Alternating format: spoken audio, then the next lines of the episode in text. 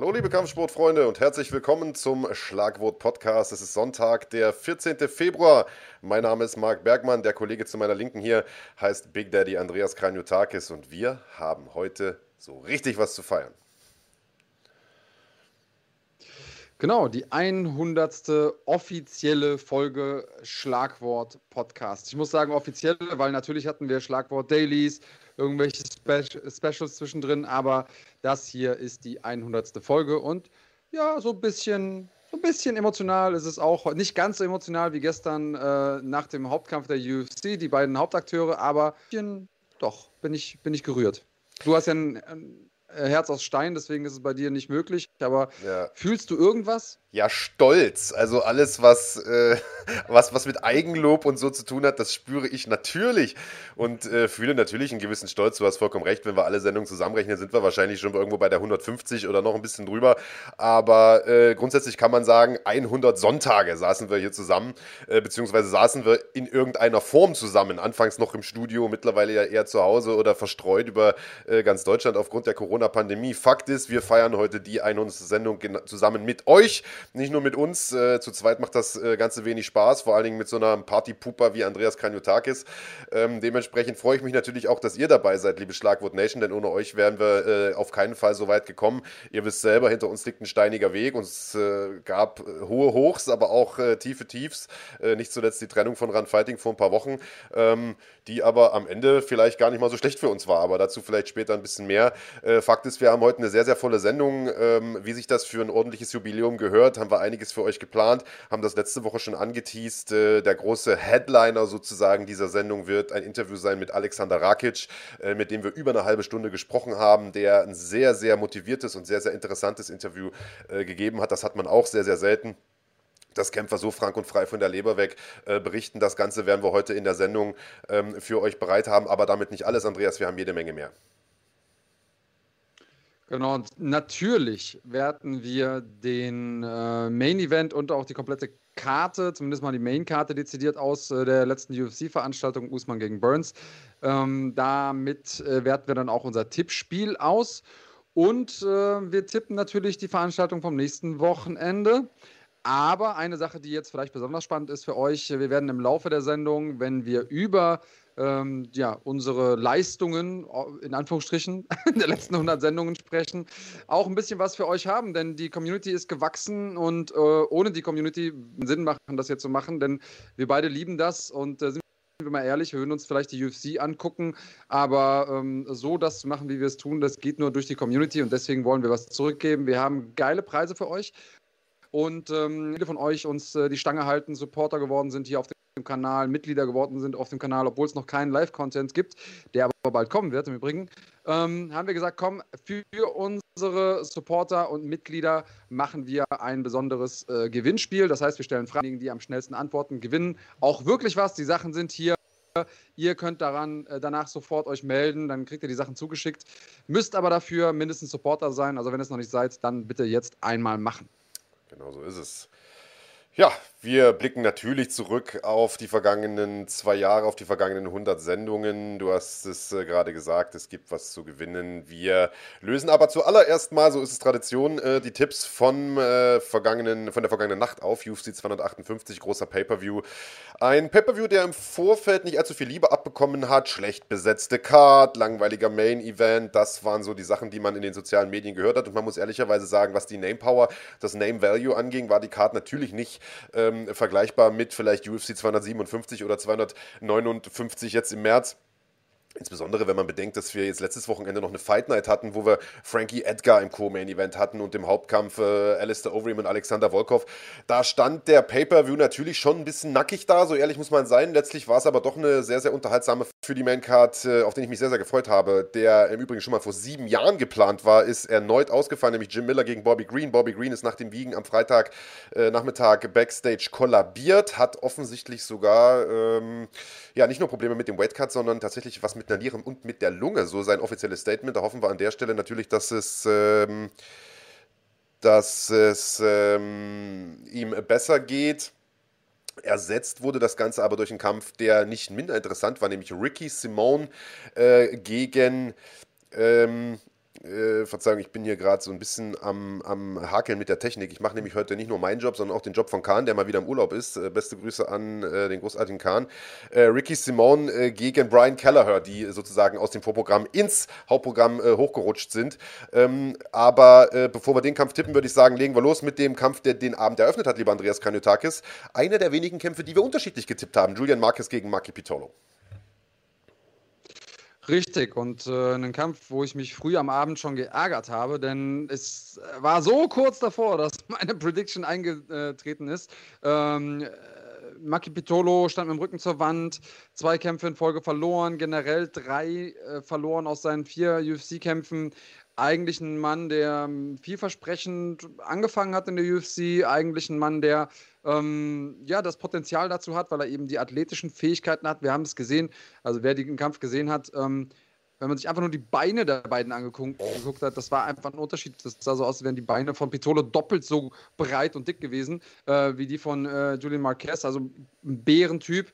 Äh, Julian Marquez auf der anderen Seite hatte eine lange Auszeit und äh, meine Idee war es so ein bisschen, der wird Ringrost haben, der wird es schwer haben, in den Kampf zu finden. Pitolo hat sofort Vollgas gegeben, von Anfang an Druck gemacht, hat versucht, Marquez gar nicht erst in den Kampf kommen zu lassen, hat das auch zwei, vielleicht sogar zweieinhalb Runden gut geschafft in der dritten Runde, und das muss man Marquez eben lassen, hat er genau gewusst, worauf es ankommt und hat dann am Ende des Tages ähm, es geschafft, nicht über die Guillotine, die ein, zweimal wirklich gut aussah, äh, Pitolo zu stoppen, sondern über einen Anaconda-Choke, der vorbereitet wurde durch ein paar sehr gute Treffer, hat also im Stand ein paar Mal gut getroffen, hat da Pitolo, glaube ich, auch so ein bisschen durchgeschüttelt und dann hinten raus von der Guillotine den Übergang gemacht zum, äh, zum Anaconda-Choke. Also sehr, sehr schickes Turnaround in seinem äh, Rückkampf jetzt, in seinem, in seinem Rückkehrkampf sozusagen für Marquez.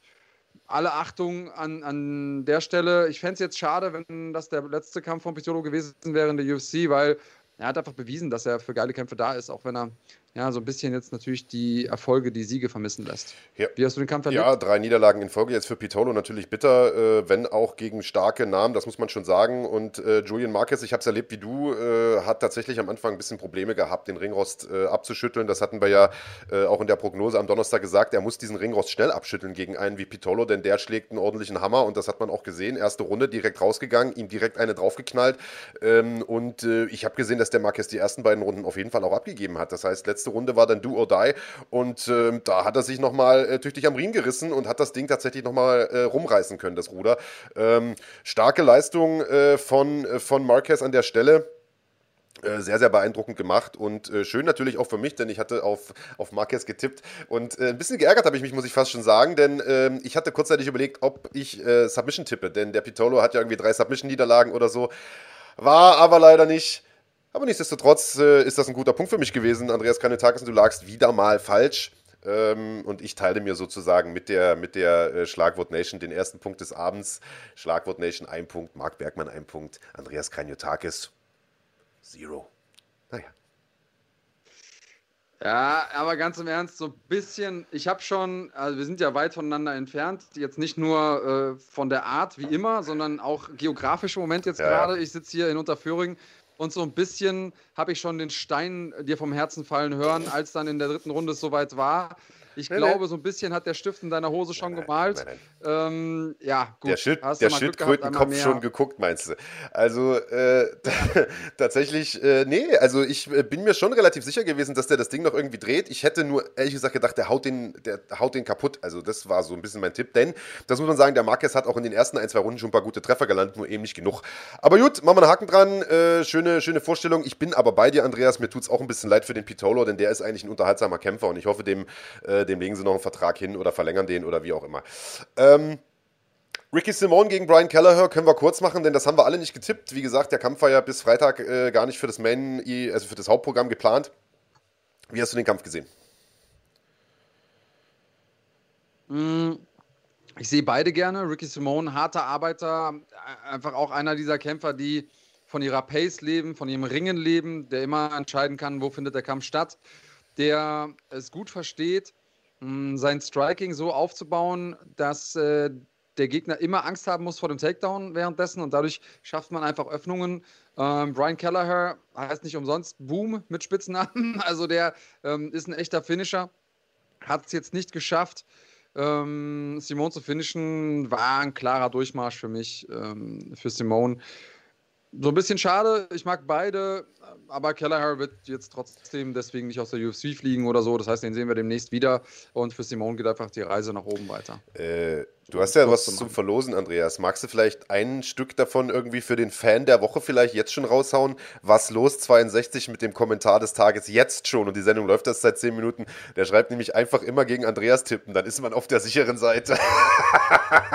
guter Mann, guter Mann. Aber ihr beide wisst, ihr beide wisst schon, dass Andreas mehr Punkte hat im Tippspiel komm. als Marc, oder? Habt ihr, am, habt ihr am Ende der Schlacht werden die Leichen gezählt, mein Freund. Am Ende der Schlacht werden die Leichen okay, gezählt. Ja. Äh, ja, ich sehe es wie du, Kellerhör. Ich hätte gedacht, dass das ein total ausgeglichenes Duell wird, ehrlicherweise, muss man sagen. Also hat mich auch mega auf den Kampf gefreut. Ich dachte, die ballern sich richtig und dann scramblen die am Boden.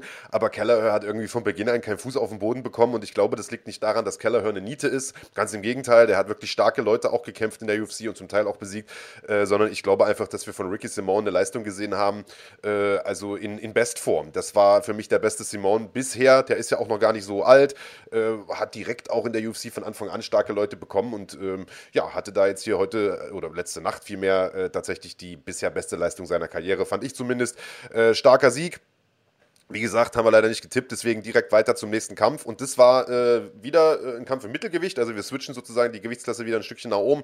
Calvin Gastelum gegen Ian Heinisch, Andreas Kanyotakis. Und wir haben uns ja schon so oft über Calvin Gastelum unterhalten. Immer wieder in der Sendung, aber auch privaten Mann, bei dem man nicht so genau weiß, was man von ihm halten soll. Anfangs dachte man, also wurde der ja immer gehypt als, äh, ich sag mal, das nächste große Ding, der zukünftige Titelkandidat im Weltergewicht. Und dann hat er nie abgeliefert, immer Gewicht nicht gemacht. Und ich weiß nicht, diese Anekdote habe ich auch schon tausendmal aufgewärmt, äh, dass er da, dass ich den da mal in, in, in Las Vegas relativ gechillt beim Training gesehen habe. Und ich habe den immer nicht so richtig ernst genommen, bis der dann äh, irgendwann diesen Kampf gegen Adesanya gemacht hat und einfach nur, also den Kampf hat er zwar verloren, aber da hat der Typ einfach nur so viel Herz gezeigt.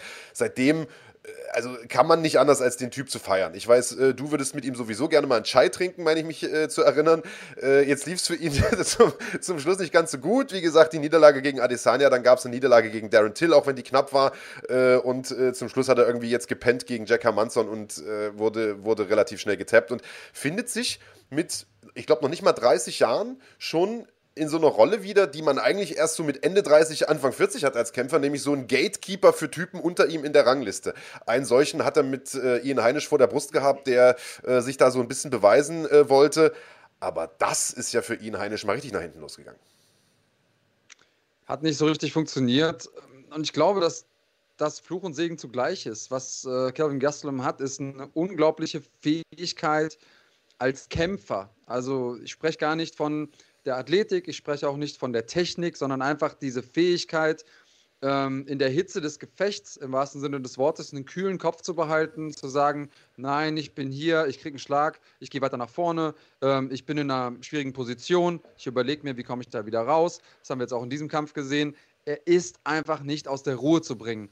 Mm, das ist auf der einen Seite total gut, auf der anderen Seite diese Fähigkeit und das Vertrauen in diese Fähigkeit ist, glaube ich, auch ein Grund dafür, warum er vielleicht hier und da im Training, so wie du es beschrieben hast, ein bisschen zu entspannt ist, vielleicht nicht die extra Runde geht, vielleicht nicht sagt, ah, ich muss hier aber athletisch alles bringen, um dann entsprechend auch im Kampf performen zu können, sondern der hat wahrscheinlich in seinem Leben immer die Erfahrung gemacht, wenn es dann einmal in den Kampf geht, wird das schon gut werden, weil ich bin einfach ein Fighter äh, mit Herzblut ich habe das Gefühl gehabt, das hat er im Jack Hermanson-Kampf schon verändert. Da hat er sich entsprechend vorbereitet, da hat er wirklich alles im Training gelassen, war aber im Kampf auch ein bisschen zu abgeklärt, zu vorsichtig. Und anders jetzt zum Beispiel im Kimura, in dem er ja auch gelandet ist heute zweimal, ähm, war es eben so im Heel-Hook, da kannst du dich halt entscheiden. Entweder ich klopf ab und verliere den Kampf oder ich bin die nächsten eineinhalb Jahre an der Seitenlinie so ungefähr. Ähm, hat sich dann richtig entschieden. Äh, Jack Hermanson hat gewonnen und Ian Heinisch, ja, dem wurde einfach klar gezeigt, für die Top 10 reicht es noch nicht. Genau so ist es. Und äh, Gesselem hat gezeigt, was genau ihn äh, auch so stark macht. Also es war ja im Vorfeld klar, beide gute Ringer, beide äh, gute Striker. Aber wie sagen die Amerikaner so schön, there's levels to this. Und das hat äh, Gesselem gut gezeigt. Also Heinisch hat das versucht, was er immer versucht. Druck machen, ringen, Takedowns holen, ein paar Bomben schlagen. Und äh, Gesselem hat da nichts zugelassen. Ganz im Gegenteil. Also der hat da äh, von Anfang an den Kampf kontrolliert bis zum Ende hin. Und ähm, das, äh, das hat mich sehr, sehr beeindruckt. Also da hätte ich auch ein echt äh, knapperes Gefecht erwartet. Wir haben ja irgendwie alle, äh, äh, wir haben ja irgendwie alle, also jetzt haben wir ja auch mal die Bilder zum Kampf, Mensch, jetzt habe ich hier die ganze Zeit rumgefrickelt, äh, um das hinzukriegen. Jetzt sehen wir sogar noch ein bisschen was von dem Fight. Ähm, wir haben wir haben ja alle getippt äh, auf, auf Gäste nach Punkten. Also sowohl die Schlagwort Nation als auch du, als auch ich. Ähm, das ist selten, dass wir uns alle einig sind. Das heißt, der war schon ein großer Favorit, aber dass er das Ding so eindeutig macht, das fand ich sehr, sehr spannend und ich glaube, damit ist er jetzt auch wieder zurück im, äh, ich will nicht sagen im Titelrennen, aber auf jeden Fall so in, in the Mix, wie man so schön sagt. Also im oberen Bereich des Mittelgewichts war ja, glaube ich, Platz 9 jetzt, trotz dieser drei Niederlagen in Folge und ähm, das hat er auch, hat auch Rogan äh, danach im Interview gesagt. Also mit so einer Leistung, äh, da kann man sich äh, für, für relativ weit oben mal wieder bewerben. Und ich sag mal, so viele extrem starke Leute gibt es da oben auch gar nicht. Also ich glaube, da hat er sogar ganz gute Chancen, noch mitzumischen. Ja, und eine Sache, die jetzt hier Manuel P. schreibt im Chat, sagt, Gastelum sah physisch viel schwächer aus und hat Heinisch im Ringen einfach hops genommen. Ich glaube, auch das ist Fluch und Segen zugleich. Er ist nämlich irgendwie doch ein bisschen zu schwer oder hat Probleme mit dem Weightcut fürs Weltergewicht und dem Mittelgewicht, da ist er dann einer der kleineren. Und jetzt haben wir mit Adesanya einen Champion, der verhältnismäßig leicht ist, aber es gibt da schon ein paar echt große Mittelgewichte draußen und Heinisch ist einer dieser Leute, dass er mit denen umgehen kann, hat er gezeigt ähm, ja, es, er ist in so einer Zwischenwelt irgendwie und ähm, vielleicht reicht es nur für den Gatekeeper-Status. Eine Sache, die er auch hat, die sonst kaum jemand hat in seinem Alter und äh, mit der Menge an Kämpfen in der UFC, ist, wie viele ehemalige Champions und große Namen der gekämpft hat. Also die Liste ist ja fast so lang wie seine äh, Liste an UFC-Kämpfen generell. Ja. Gastelum einfach ein, ein, ein, cooler Typ, der immer davon zehren kann, zu sagen, hey, ich war mit den ganz Großen da drin und ich habe jedem das Leben schwer gemacht. Ähm, sind wir mal gespannt, ob er die notwendigen Dinge tut, um wirklich oben nochmal angreifen zu können. Auf jeden Fall muss er noch ein bisschen feilen an seinem Game. Hat mit Rafael Cordero auch natürlich einen guten Coach mit dem Kings MMA äh, das zu tun. Schauen wir mal, wie es weitergeht für ihn. Genau so ist es. Äh, ja, wie gesagt, wir hatten alle getippt. Gerstelim äh, macht das nach Punkten, dementsprechend zwei Punkte durch die Bank weg für alle. Tippspielübersicht oder Punkteübersicht bekommt er gleich nochmal eingeblendet. Und ähm, da waren wir dann auch schon angekommen beim Co-Main-Event des Abends und das ist ein Kampf, der, äh, also da haben sich im Vorfeld, glaube ich, äh, die, die meisten Leute dann äh, drüber aufgeregt, äh, nämlich das, das Käfig-Comeback von Macy Barber, die es zu tun bekommen hat mit einer starken Boxerin, mit der Mexikanerin Alexa Grasso und Macy Barber eine bei der ich ehrlicherweise Andreas Kanyotakis noch nie so recht verstanden habe, wo der Hype überhaupt herkommt. Ich weiß, die UFC baut sie natürlich gerne auf, weil sie eine große Klappe hat, weil sie sehr, sehr jung ist, weil sie natürlich auch gute Anlagen hat. Aber ich habe in den drei, vier Kämpfen, die sie gemacht hat in der UFC, nicht erkennen können, warum die das nächste große Ding sein soll, wo man sagt, alles klar, die entthront jetzt Valentina Shevchenko beispielsweise, weil das wäre es ja dann in dieser Gewichtsklasse. Und sie hat ja auch vollmundig angekündigt, sie möchte den Rekord von John Jones brechen und die jüngste Titelträgerin oder der jüngste Champion sozusagen, äh, um es jetzt mal äh, zu gendern oder sozusagen geschlechterübergreifend zu formulieren, äh, sein. Äh, dazu hat sie jetzt nur noch weniger als ein Jahr Zeit. 300 schieß mich tot Tage, 330 oder sowas. Und ich glaube, das wird nichts mehr, denn äh, sie hatte ja jetzt äh, vor einem Jahr ihren letzten Kampf bestritten, die erste Niederlage kassiert gegen Roxanne Modafferi, sich dabei, das muss man ehrlicherweise sagen, das Knie verletzt, trotzdem durchgehalten, Zähne zusammengebissen, also äh, eine ne Kämpfernatur ist sie, aber es fehlt da einfach irgendwie an, an, an technischen Anlagen oder an Skills noch, um einfach da oben mitzuhalten, finde ich. Und das hat äh, Alexa Grasso äh, sehr, sehr äh, gut entlarven können diese Nacht.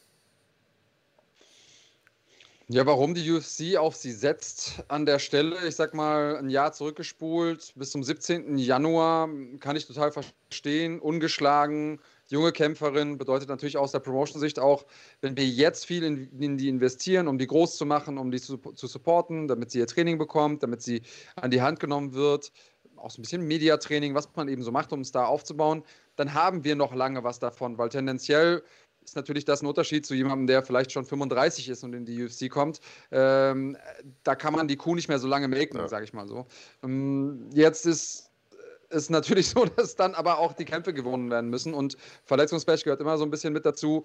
Ähm, bei Modafferi kann man sagen, gut, der hat sich das Kreuzband gerissen, ist doof gelaufen.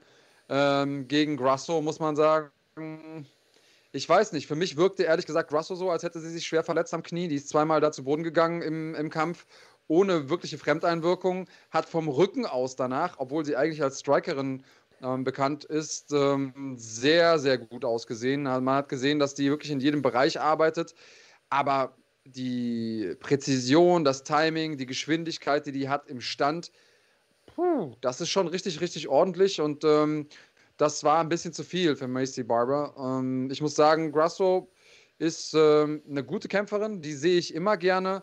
Ähm, ich kann mir schon vorstellen, äh, dass Barber noch besser wird. Ob sie the Future ist, weiß ich nicht. Ähm, zumindest mal nicht die unmittelbare Future. Wollte ich gerade sagen. Also sie hat ja noch lange Zeit. Und äh, ich würde jetzt mal ganz kurz gerne auf den Chat eingehen. Zunächst erstmal besten Dank an Admiral Kaplan, der hier irgendwie einen Fünfer reingehauen hat und uns zur 100. Folge äh, beglückwünscht. Danke, dass ihr den Sport in Deutschland voranbringt. Macht weiter, so schreibt er. Besten Dank an dich, Bruder. Äh, sehr, sehr äh, gerne. Und äh, ich würde gerne auf Mandy Böhm eingehen, die auch im Start ist, unsere deutsche Vertreterin bei Bellator, äh, die so ein bisschen sich jetzt dran stört oder zumindest ein bisschen dran rummosert, dass ich immer so negativ negativ bin und sie sagt, Mensch, die ist ja erst 22, so sinngemäß. Ich habe es jetzt, äh, jetzt leider im Chat gar nicht mehr genau vor mir. Das ist ja richtig, Mandy, das sehe ich ja auch so. Ich habe auch kein Problem damit, dass sie erst 22 ist und Kämpfe verliert. Das gehört natürlich mit dazu. Es geht aber einfach um das äh, Drumherum. Also wenn man 22 ist und reißt den Kanal so weit auf wie sie und wird auch von der UFC so gepusht wie sie, also äh, ich sag mal nach einer Niederlage direkt in den Co-Main-Event von so einer Pay-Per-View-Veranstaltung, dann sollte man auch liefern. Und wenn man das nicht macht, dann ist das nicht so schlimm. Aber dann muss man sich eben auch Kritik gefallen lassen. Und äh, ich sage nicht, dass das eine schlechte schlechte Kämpferin ist. Ich sage einfach nur, dass sie mit ihren 22 Jahren noch nicht so weit ist, wie sie glaubt zu sein. Und ich glaube, das ist ein Problem, ähm, dass sie einfach in so einer Blase lebt. Ihr Vater redet ihr das ein, ihr gesamtes Team redet ihr das ein. Äh, scheinbar ist sie im Training auch besser. Also man hat da in der Rundenpause kurz gehört, dass äh, der Coach sagte, äh, you do amazing things in training, you have to do those things now. Also du machst tolle Sachen im Training, ruf das jetzt hier ab. Vielleicht ist sie auch einfach so eine Trainingsweltmeisterin, die die PS nicht auf die Straße bekommt. Ich weiß es nicht. Ich habe auch nichts gegen das Mädel. Ich sage nur, der Hype ist aktuell noch zu groß. Aber wie gesagt, 22 Jahre, äh, die Prime erreicht man, so sagt man, ja mit 32. Da hat sie noch 10 Jahre Zeit. Äh, und ich sag mal, selbst wenn man nicht jüngste Weltmeisterin aller Zeiten wird, äh, kann man ja trotzdem noch eine tolle Karriere hinlegen. Oder? Ja, ich denke auf jeden Fall. Und äh, vielleicht ist das auch der Moment, in dem die UFC guckt, wie viel Druck kann so ein junger Kämpfer aushalten. Und manchmal geht es eben gut und die gehen durch die Decke und manchmal ist es wie so eine Art Schnelltest, ja. Kein Corona-Schnelltest, sondern Kämpfer-Schnelltest. Wir nehmen jemanden, der viel Potenzial hat, setzen ihn früh gegen gute äh, Gegner, setzen ihn früh in prominente Spots auf der Karte, suchen rauszufinden, wenn wir den Druck erhöhen und wir schrauben den Druck wirklich äh, nach oben, wie gut ist diese Person dann und ähm, kann damit vielleicht verhindern, dass so ein Rohdiamant jahrelang irgendwo auf der Undercard versauert und auf der anderen Seite kann man damit eben auch sehen, naja, wie, wie weit kann es denn gehen? Es kann für sie noch weit gehen, keine Frage. Ähm, das hier war eine Nummer zu groß für sie. Aus welchem Grund auch immer. Ob es jetzt der Co-Main-Event-Spot war in einem äh, Pay-Per-View-Event oder ob es die Gegnerin war, wissen wir nicht. Aber ich glaube auch nicht dran, dass sie jetzt die jüngste Championess aller Zeiten werden wird. Also äh, Nein, das zumindest kann man erstmal als sehr unwahrscheinlich abstempeln. Richtig, und man muss sich die Frage stellen, also nochmal, sie äh, hat ja im Prinzip schon indirekt gesagt, ich will gegen die Championess kämpfen, ne? gegen Valentina Shevchenko. Und wenn man sich jetzt vorstellt, also selbst Alexa Grasso rechne ich da nur überschaubare Chancen aus aktuell und äh, Alexa Grasso hat sie jetzt dominiert. Also das ist, äh, klar, es ist immer eine Milchmädchenrechnung, aber ich will einfach damit sagen, der Weg ist für sie noch ein Stückchen weiter, als äh, sie das vielleicht selbst gedacht hat und als sich vielleicht auch die UFC ähm, erhofft hat. Aber gut, äh, wir hatten ja getippt, zumindest du und ich hatten beide getippt auf äh, tatsächlich Alexa Grasso, auch wenn du mir direkt gehässig äh, aus dem Studio in Ismaning noch eine, eine WhatsApp geschrieben hast, haha, auf wen hast du denn getippt, weil du dachtest, ich hatte Barber getippt. Ähm, ja, den Zahn konnte ich dir relativ schnell ziehen, lieber Andreas Kranotakis. Aber weißt du, wer äh, die Macy Barber getippt hat? Und das haben wir ja super selten. Die Schlagwort Nation. wir haben mal euch Ihr geschlagen. Habt vom Hype anstecken lassen. ja, jetzt müssen wir natürlich sehr, sehr kleine Brötchen backen, weil das ist andersrum. Aber äh, den kleinen Triumph, äh, den müsst ihr uns gönnen. Genau, eigentlich immer. Ähm, ich äh, habe hier noch eine Antwort auf eine Frage von JKT. Äh, 309. Gibt es irgendwelche Neuigkeiten zum Bellator-Debüt von Stefan Pütz? Also Stefan Pütz werden wir auch noch hier in der Sendung haben nachher. Äh, zwar nur kurz, aber der wird auch noch ein bisschen was sagen über sein Bellator-Auftreten. Bellator ja gerade im Chat ein großes Thema.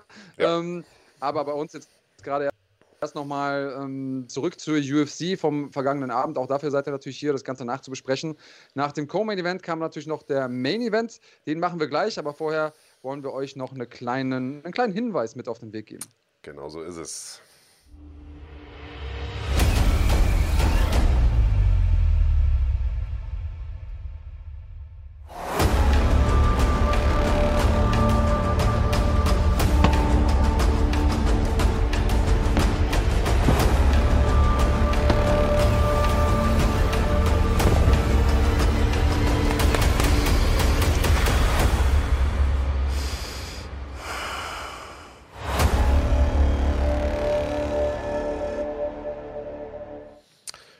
Vielen Dank natürlich an unseren Sponsor Nano Squad, der dieses Tippspiel und den gesamten Podcast unterstützt. nanosquad.de, dein Shop für CBD-Produkte. Bei Nano Squad bekommt ihr hochwertige Cannabidiol-Produkte, die in Zusammenarbeit mit Wissenschaftlern und Athleten speziell für Sportler entwickelt werden. In höchster Qualität und vor allem frei von psychoaktivem THC. CBD wirkt entzündungshemmend, verhindert Muskelrückgang, verbessert den Schlaf-Wachrhythmus und unterstützt den Körper dadurch besonders bei der Regeneration. MMA-Kämpfer wie Felix Schifffahrt, Marc Dussis oder Alexander Popek haben sich davon bereits überzeugt und verwenden Nanosquad-Produkte in ihrer täglichen Routine. So ist es. Weitere Informationen und Produkte von NanoSquad findet ihr auf nanosquad.de oder auf der Instagram-Seite at the zusammengeschrieben. Mit dem Code FIGHTING10, FIGHTING10 zusammengeschrieben, bekommt ihr sogar 10% Rabatt. Der Versand ist kostenlos und erfolgt innerhalb von ein bis zwei Werktagen. Auch jetzt während des Schneechaos. Also bestellt jetzt auf nanosquad.de, sichert euch euer, äh, euer CBD und äh, ja, regeneriert besser, lebt gesünder, lebt entspannter, lebt ruhiger, ohne psychoaktives THC. Ähm, jo, und damit können wir äh, tatsächlich dann auch zum äh, Main Event äh, übergehen. Also ich mal kurz gucken, wo hier äh, die richtigen Bilder sind. Tatsächlich hier. Badabing, badabum. Und da sehen wir es schon. Der alte Champion ist auch der neue Champion. Kamaru Usman hat seinen Titel verteidigt. Es gab ja viel Diskussionen im Vorfeld, ob äh, Gilbert Burns ein würdiger Herausforderer sei. Die beiden haben sechs Jahre lang gemeinsam trainiert. Andreas Kanyotakis, das war so ein bisschen die Story auch hinter diesem Kampf, wenn aus Trainingspartnern Gegner werden. Das ist natürlich immer eine ganz besondere Sache. Hatten wir in der UFC auch noch nicht allzu oft. Ich äh, erinnere mich an äh, TJ Dillashaw und Cody Garbrandt oder an Rashad Evans und John Jones und ähm, das ist natürlich für, die, für, für den Mainstream eine interessante Geschichte, aber viel interessanter fand ich eigentlich, ähm, ob Gilbert Burns, der sich ja so stark weiterentwickelt hat in den letzten ein, zwei Jahren, sich genug weiterentwickelt hat, um Kamara Usman zu schlagen. Und ähm, da gab es eine deutliche Antwort letzte Nacht. Die gab es. Und wenn wir über ehemalige Teamkameraden sprechen, dürfen wir natürlich äh, für die Oldschooler Ortiz und Liddell nicht vergessen. Ähm, die Antwort war sehr eindeutig, aber ehrlich gesagt hätte sie auch relativ eindeutig in die andere Richtung ausfallen können, wenn ähm, in dieser ersten Runde einfach noch ein bisschen was anders gelaufen wäre. Uh, Usman gut angeklingelt. Ähm, das Ding hat gesessen und wir haben es gesehen. Burns kam raus und hat sofort diesen Schritt reingemacht und hat die Rechte versucht reinzuhauen. Da ist Kamaru im ersten Moment zurückgegangen, aber irgendwann hat die Rechte dann getroffen. Ähm, ich glaube, über den äh, Lauf der Runde zweimal in der ersten Runde. Einmal ist mm, Usman auch zu Boden gegangen. So ein bisschen in der Mischung aus Schlagwirkung und, und Ausrutschen. Und ähm, der war angeklingelt. Und der war auch gut angeklingelt trotzdem, dass er dann zurückgekommen ist in der zweiten Runde, das Ding so zu Ende gemacht hat, Wahnsinn. Ich glaube, Burns hatte ordentliche Chancen auf den Sieg. Ja. Ähm, so wie es auch eingeschätzt wurde, quasi von den Buchmachern. So drei von zehn Kämpfen hätten sie ihm ja quasi gegeben, ähm, um das mal umzurechnen. Das ähm, hat man gesehen. Er hätte theoretisch die Möglichkeit gehabt, aber für mich diese Championship-Mentality, die Usman mit sich bringt, äh, trotz der Situation, so seine, seine Pferde im Zaum zu halten, äh, so dabei zu bleiben, fokussiert zu bleiben, das war schon ordentlich. Und Usman hat dem wehgetan. Das hat man im Gesicht gesehen. Das hat ihm nicht gefallen. Äh, Burns hat ihm wehgetan, im Usman so rum. Ähm, und dann kommt er in die Rundenpause. Trevor Whitman setzt sich hin, sagt: Okay, hast du gut weggesteckt übrigens, du bist deshalb Champion, weil du einen guten Jab hast. Und der geht raus und bereitet mit dem Jab vor. Einerseits eine Schlaghand, boom, richtig schön gemacht. Klopft da seinen Herausforderer so ein bisschen weich in der zweiten Runde. Und früh in der dritten Runde geht er hin und wechselt einmal kurz die Auslage. Und das, was das eben macht mit der Distanz, mit dem Timing, diesen Unterschied nutzt er und mit einer rechten Fürhand, also quasi aus der Rechtsauslage, schickt er da Burns zu Boden, geht nochmal hinterher, aber das war eigentlich nur noch so die Kirsche auf, äh, auf der Sahne.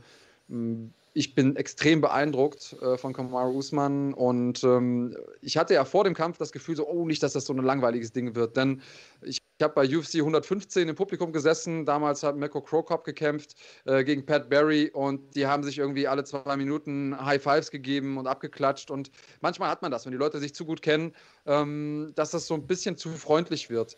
Also die Gefahr gab es da nicht. Ähm, allerdings bis nach dem letzten Ringgong und dann hat man gesehen, Usman kniete da, hat so ein bisschen auch, ähm, wollte sich gar nicht so sehr freuen, weil er in dem Moment auch verstanden hat, Mensch, dem Mann, den ich eigentlich mag, mit dem ich so viel geteilt habe, unter anderem einen gemeinsamen Traum, dem habe ich gerade genau diesen Traum verwehrt. Das war schon echt, ähm, nochmal, wie hat dein Herz aus Stein denn empfunden? Ähm, ja, also klar, sehr, sehr emotionales Ding. Mir tat auch äh, Gilbert Burns unglaublich leid. Äh, ich habe zwar auf, auf Usman gesetzt und habe mich natürlich gefreut, dass äh, ich sozusagen jetzt die Punkte abgeräumt habe, äh, weil du hattest ja Burns getippt.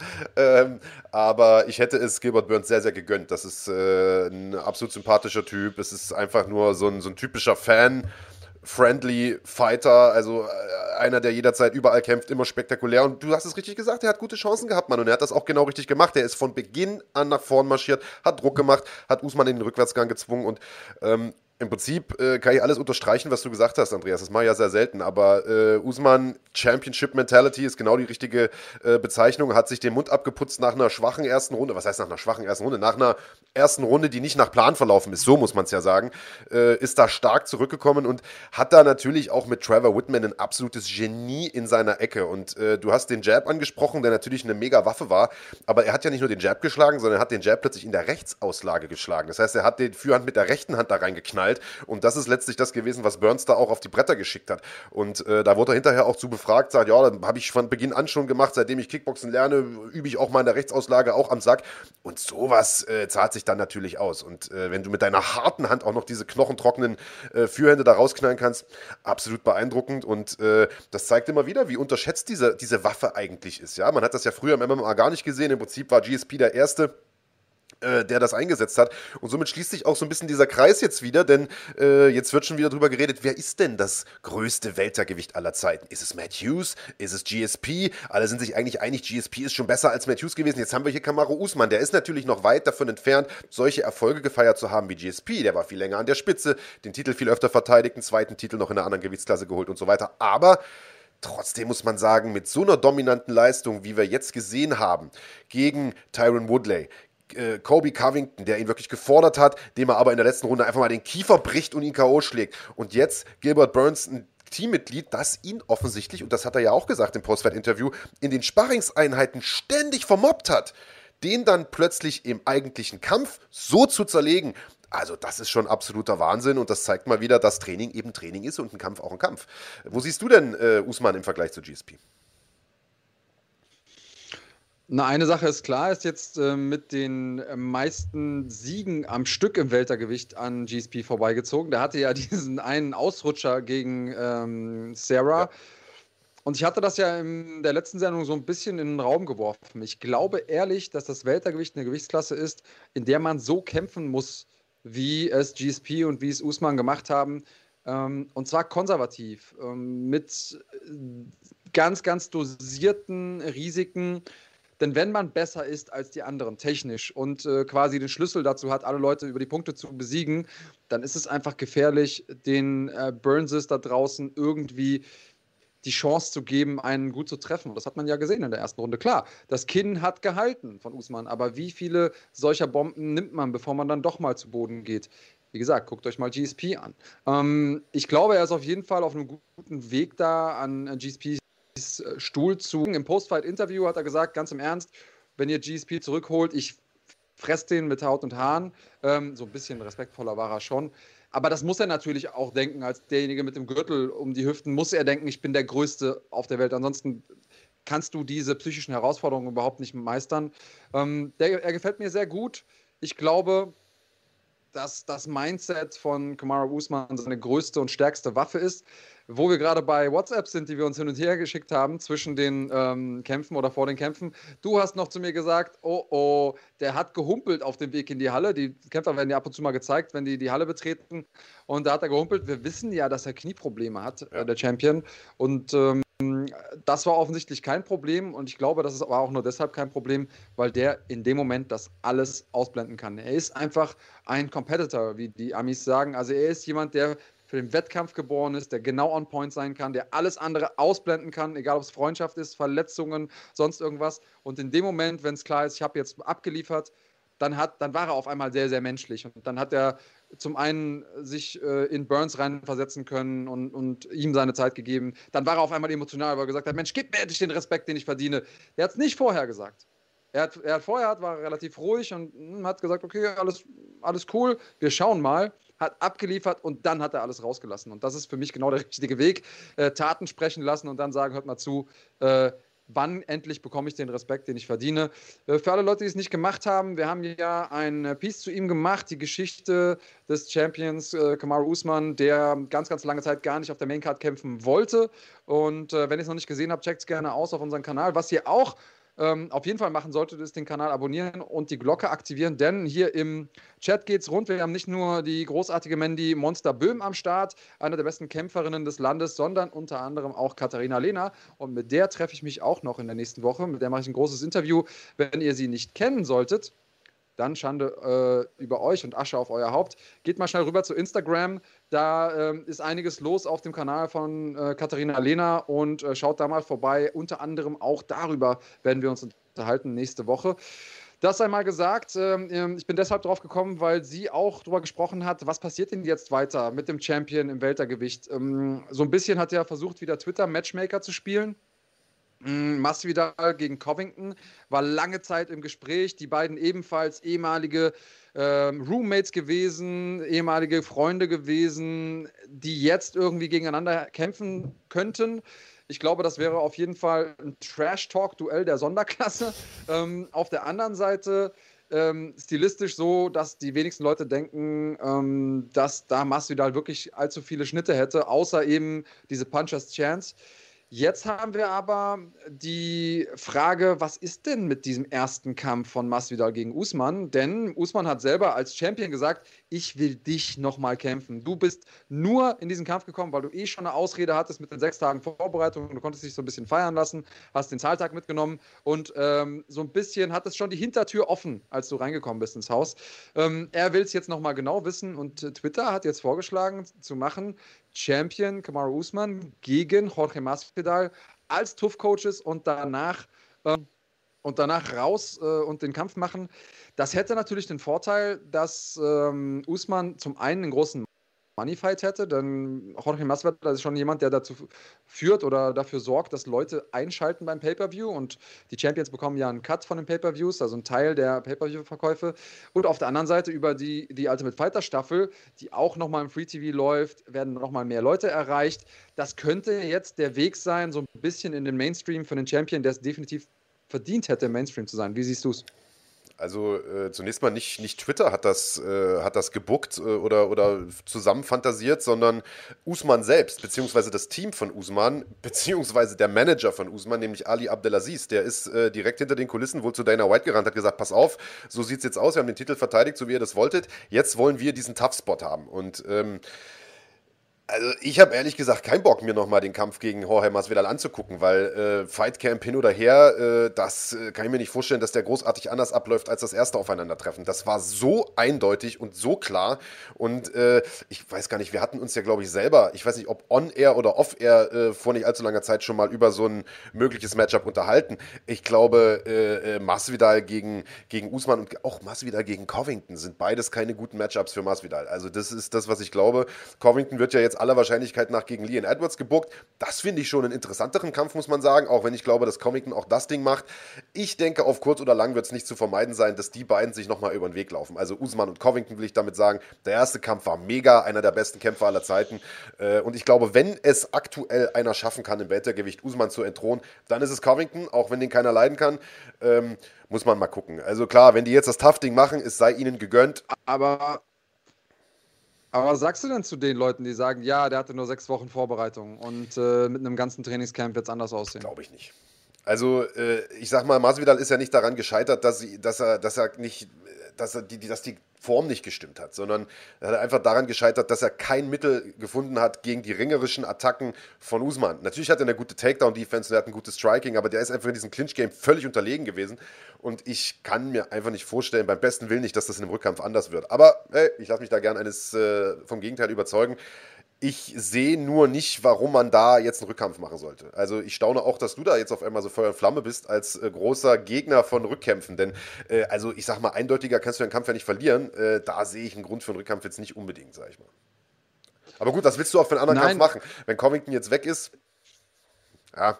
Das, das meine ich. Ähm, und auf der anderen Seite, da ist ein bisschen Storyline drin und ich sehe es so, Usman hat alles Gute dieser Welt verdient. Der hat sich wirklich durch den Dreck im wahrsten Sinne des Wortes hochgearbeitet im Leben und im, im Sport und ähm, hat dadurch, dass er irgendwie immer auf der Undercard kämpfen wollte, nie das große Rampenlicht abbekommen und äh, jetzt zahlt er hinten raus ein bisschen den Preis dafür, denn mit, naja, so ein bisschen fehlender Popularität kommt natürlich auch fehlende Einkommenschancen auf anderen Wegen. Der wird jetzt nicht verhungern, das ist schon ganz klar, aber ähm, ja, die, die Wertschätzung soll er bekommen und zwar noch in seiner aktiven Karriere. Und ich glaube, eine Möglichkeit ist es einfach gegen Publikumslieblinge sich zu präsentieren. Wir haben es an äh, Jose Aldo gegen Conor McGregor gesehen. Die beiden haben einfach dafür gesorgt, dass das Ding richtig, richtig groß wurde und ich sehe es ähnlich. Ich glaube, Masvidal hat, ähm, hat da auch die Chance, Usman weiterzuhelfen und deswegen will ich das. Gar nicht so sehr für Masvidal, sondern für Usman, einfach um den nochmal auf ein neues Popularitätslevel zu hieven. Bin 100%ig bei dir. Also ich gönne ihm den Spot äh, bei TAF auf jeden Fall auch. Äh, also natürlich wäre Masvidal gegen Covington, das wäre legendär als TAF-Coaches, einfach weil die diesen, äh, diesen Hate haben als ehemalige Teamkameraden. So eine Story kannst du ja als Hollywood-Schreiber nicht, nicht besser zusammenfrickeln.